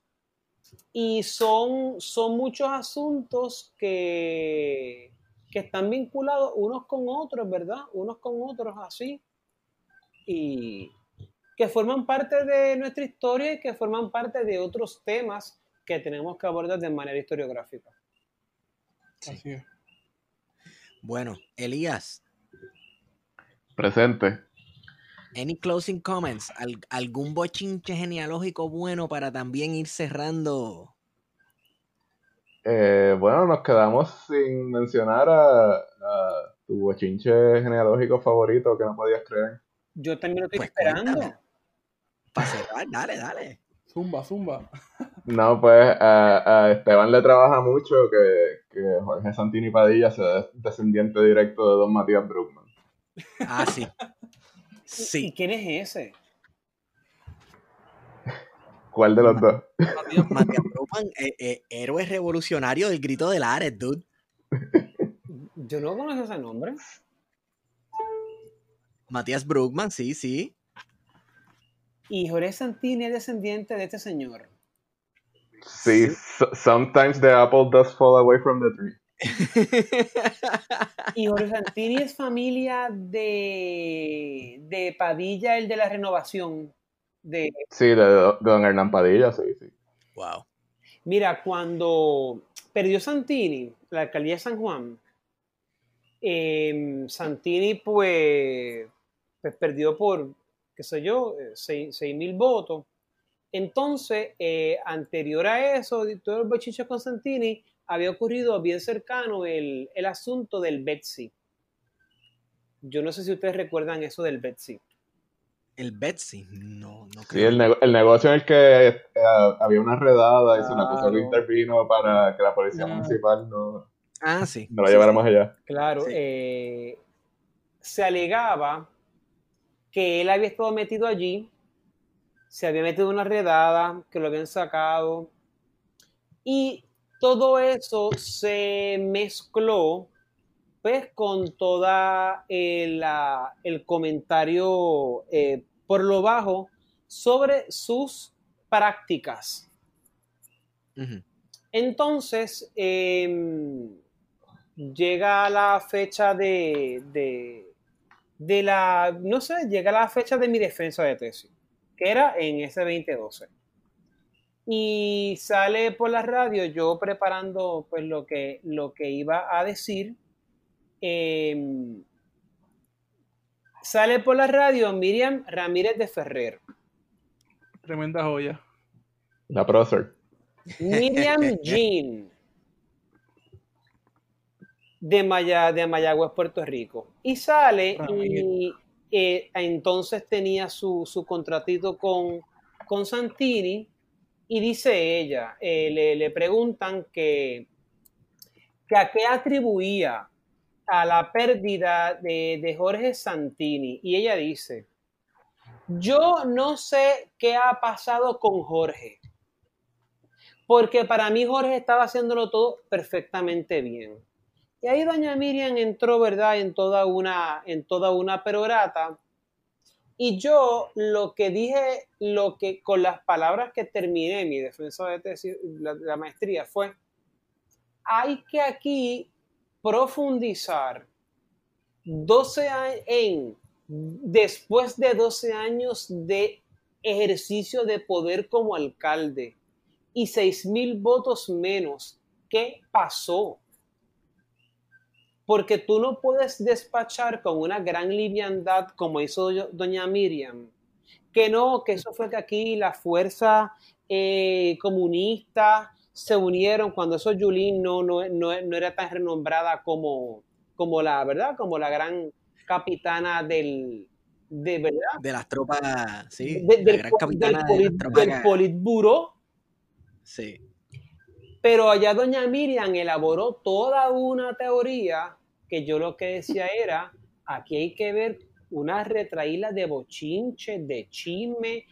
¿Qué hizo que la gente, después de 12 años que Jorge Santini y su publicidad de Suárez, principalmente Teresa Suárez, fueron unos magos en el manejo como de guerra con el diorama, así un espectáculo de imágenes. Sobre toda su obra, que lo hizo a él escocotarse de esa manera en con una persona que yo pienso que se ha escocotado igual que él, pero en ese contexto. Entonces, hay aquí muchas cosas personales, eh, muchos contextos que entran a considerar que son chismes. Muchas veces son chismes. Sí. Cuando nosotros nos ponemos a ver, esas cosas no se escriben. Aquí hay mucho asunto vinculado con, con el asunto de la infidelidad de la chillería. Sí. Eso es un tema, eso es un tema bien. Eso es como folclore. Eso es folclore. Pero, pero chequense, eso es un tema bien, es un tema que tuvo mucho, tuvo mucho realce en las décadas anteriores. Aunque porque formaba parte de una cultura más a gran escala. Mientras la música popular y Yolandita cantaban detrás de esos muros, eh, de esos muros sórdidos de silencio del motel. Tú, tú, tenías ahí eso.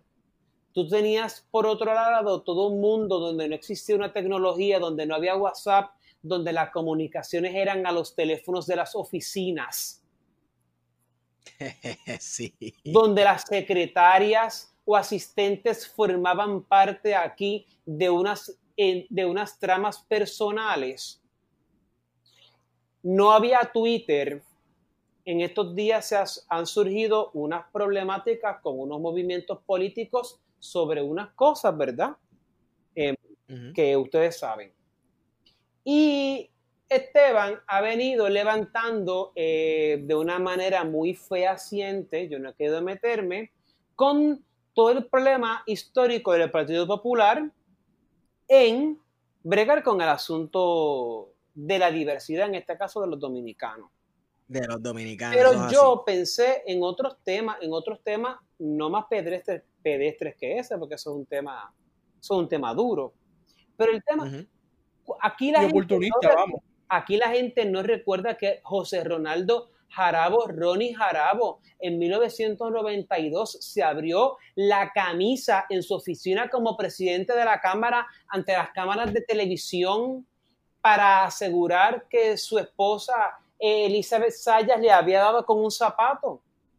Y el, eh, Ronnie, Jarabo, Ronnie tuvo un altercado con su mujer, con un amigo, con la mujer del amigo, todo un, todo un asunto vinculado con infidelidad. Se cayeron encima todos, y, pero el asunto grande fue que se alega que Ronnie le dio a la mujer.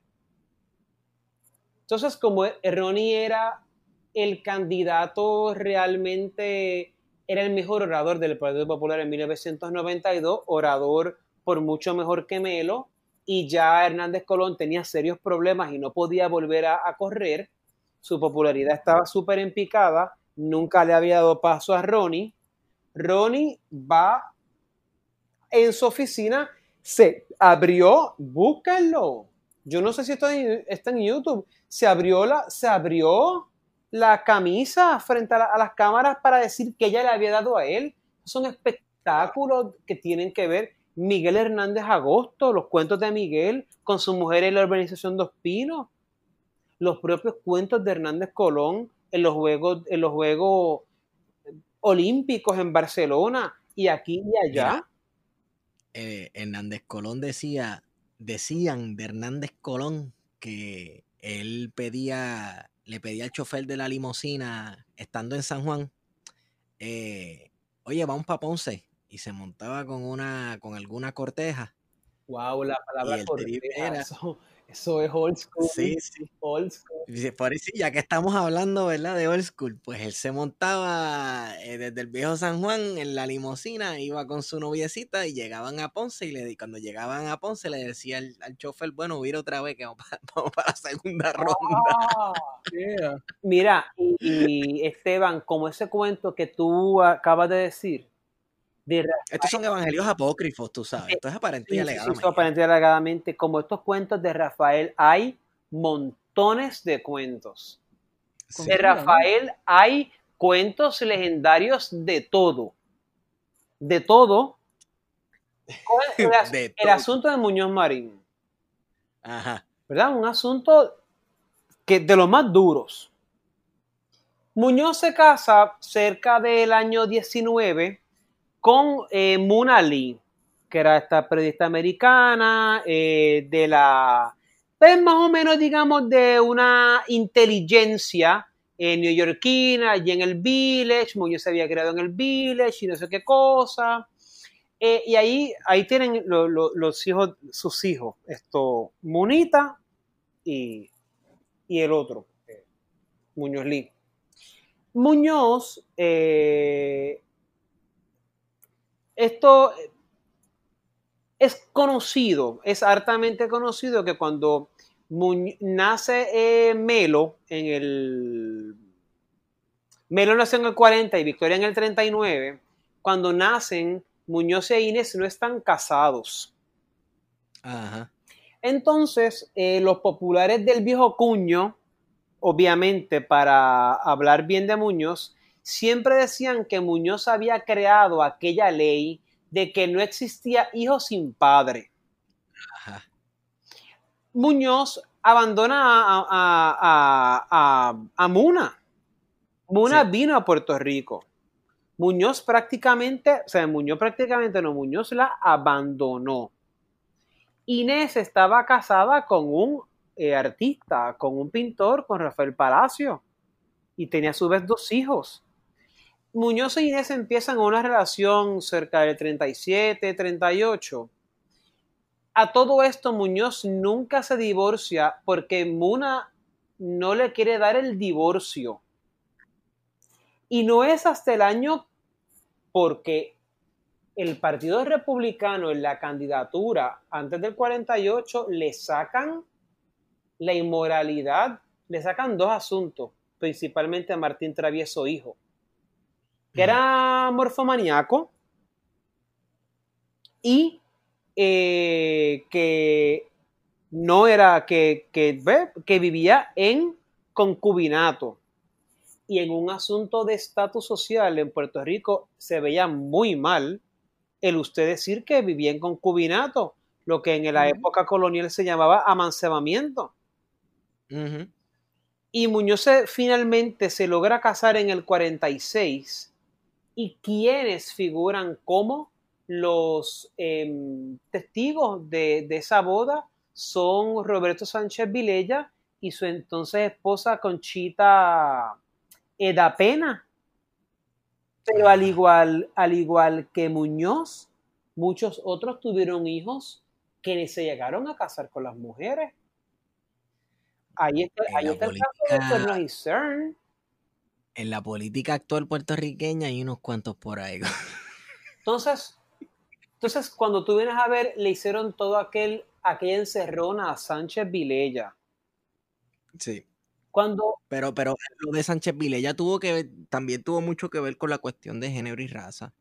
O sea, para mí que fue una gran transgresión el hecho de que él haya tenido un affair con una mujer negra. pero, O que pero una mujer ¿cómo, negra haya cómo tú tenido. explicas entonces, pero el candidato que el Partido Popular tiró era negro? Eh, eh, Que no era Sí. cualquier, que no era cualquier negra, vamos de quién era. chacho, que, ¿Quién que, era? Sí, que ella sacó un libro, ella sacó Sí, un pero ¿quién libro, era ella? eh, la hija de, de Ernesto Ernesto Ramos. Antonini. Negros, lo que le llamaban los negros perfilados. Sí. Entonces, le, entonces le cobraron, claro, ahí, ahí hubo toda una, ahí hubo toda una operación política de la que Felisa eh, fue parte a favor de Muñoz, Sí. ¿verdad? Felisa fue una de las que le gritó 20.000 suciedad- suciedades allí en Irán Bithorn a Sánchez. Vamos, tampoco Sánchez era una, una hija de la caridad, ¿verdad? Porque Sánchez era un hombre, al parecer, muy testarudo. Pero el Partido Popular tiró a- al otro señor, a Luis Negro López, que era de Sabana Grande, pero López, eh, Negro López también murió en el olvido porque era un hombre negro. Sí. Y lo tiraron y pues como era un jíbaro, esto pues después López nunca se repuso de eso y allá Más que todo, como era un jíbaro y que vendía bolitas, aquello. Ah, bueno, perdóname, ¿verdad? Esto nunca Ajá. podemos. Yo no, no sé si vendía bolita o no. hay- Unos decían que sí, unos decían que no. Juégame el 315. El 315. Imagínese ser bolitero, eso era símbolo de la cosa más barrial del Más mundo, la cosa más. Sí, Pero, eso es así. Ah, pero hay mucho- Ahora mismo los boliteros se ven como con esta conexión con nuestro folclore y nuestro pasado romántico y la vida luego en la urbe, en la nueva urbe puertorriqueña, el bolitero, pero ¿sabes? Eh, en los tiempos de antes eso era como ser lo más vil y bajo. y, en, y en Puerto Rico hubo boliteras mujeres. Sí. Que esos son, esa es la transgresión de la transgresión. Sí. Eso es así. Este, mira, vamos a ir cerrando porque ya vamos por tres horas. Yo creo que hemos establecido récord mundial aquí de episodio de plan de contingencia más largo en la historia de la humanidad. Bueno, Ya lo sigo. Tres horas sí. Llevamos tres horas con cinco minutos. once y media de la noche. Ya me Sí. toca comerme la segunda, parece ronda de la comida, yo creo. Mira, les quiero agradecer a, bueno, si digo sus nombres corridos, parece un dúo de reggaetón, a Elías y Eloy. Eh, Dale, Lía, vamos a por- hacer es un dudo de reggaetón. Elías, mira, Elías tiene, mira, Elías está en mute. Elías quedó dormido, Eloy. Hermana mía, estaba aquí entregado hablando y, y estaba en mute y no me di cuenta. Elías. Este, este, gracias, gracias por estar con nosotros, muchachos. Eh, Elías, ¿dónde te conseguimos? Y si alguien quiere, si alguien quiere hacer este, ¿verdad? Pagarte un trabajito de genealogía para que le consigan los ancestros, y esa era, esa era el día española. Eh, me pueden conseguir en Twitter en arroba el underscore eternauta underscore underscore. Ok, cool. Este, y, y es verdad, lo dije medio tripeando en serio, lo del trabajo de genealogía, si a alguien le interesa, se puede comunicar contigo, ¿verdad? Sí, me pueden conseguir también en sqmgenealogía.com. Ahí hay, una, ahí hay un form de contacto, me pueden escribir. Ok, chévere.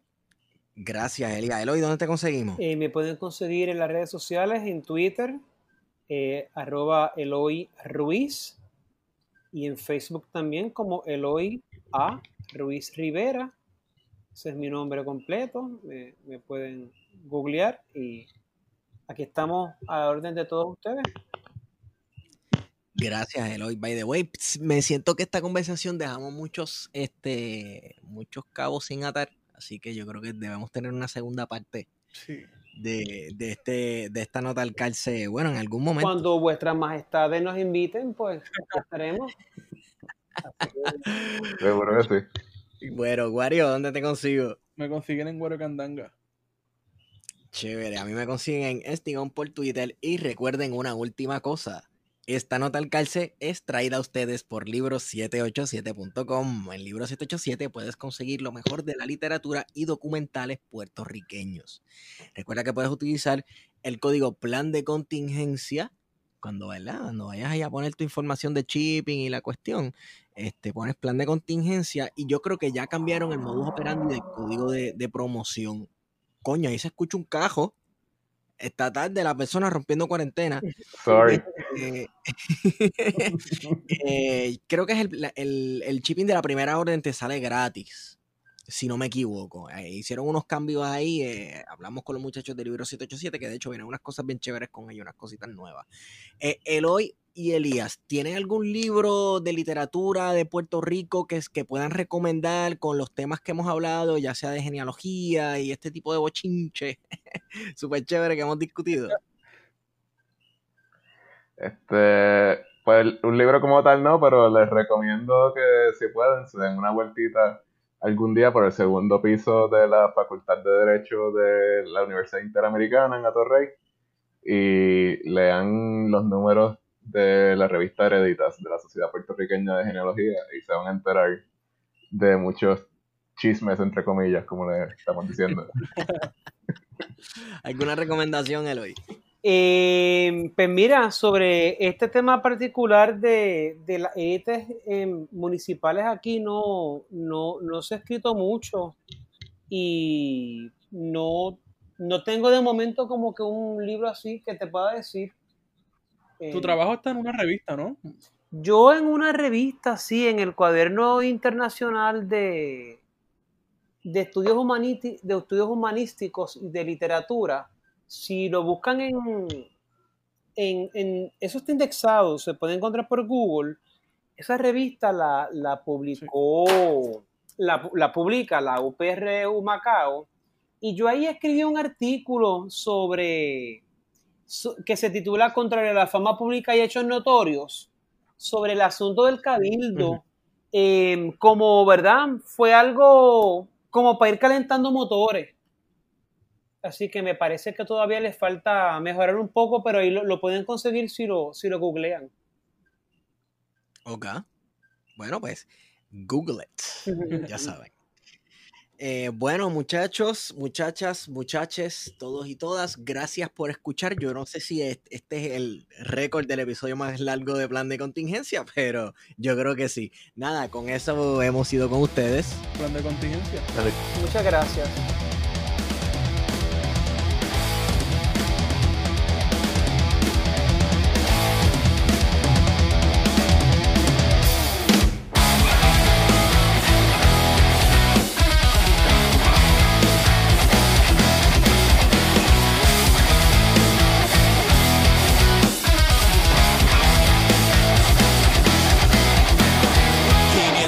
Ya te he visto fallar y no quiero ser yo quien te cague siempre.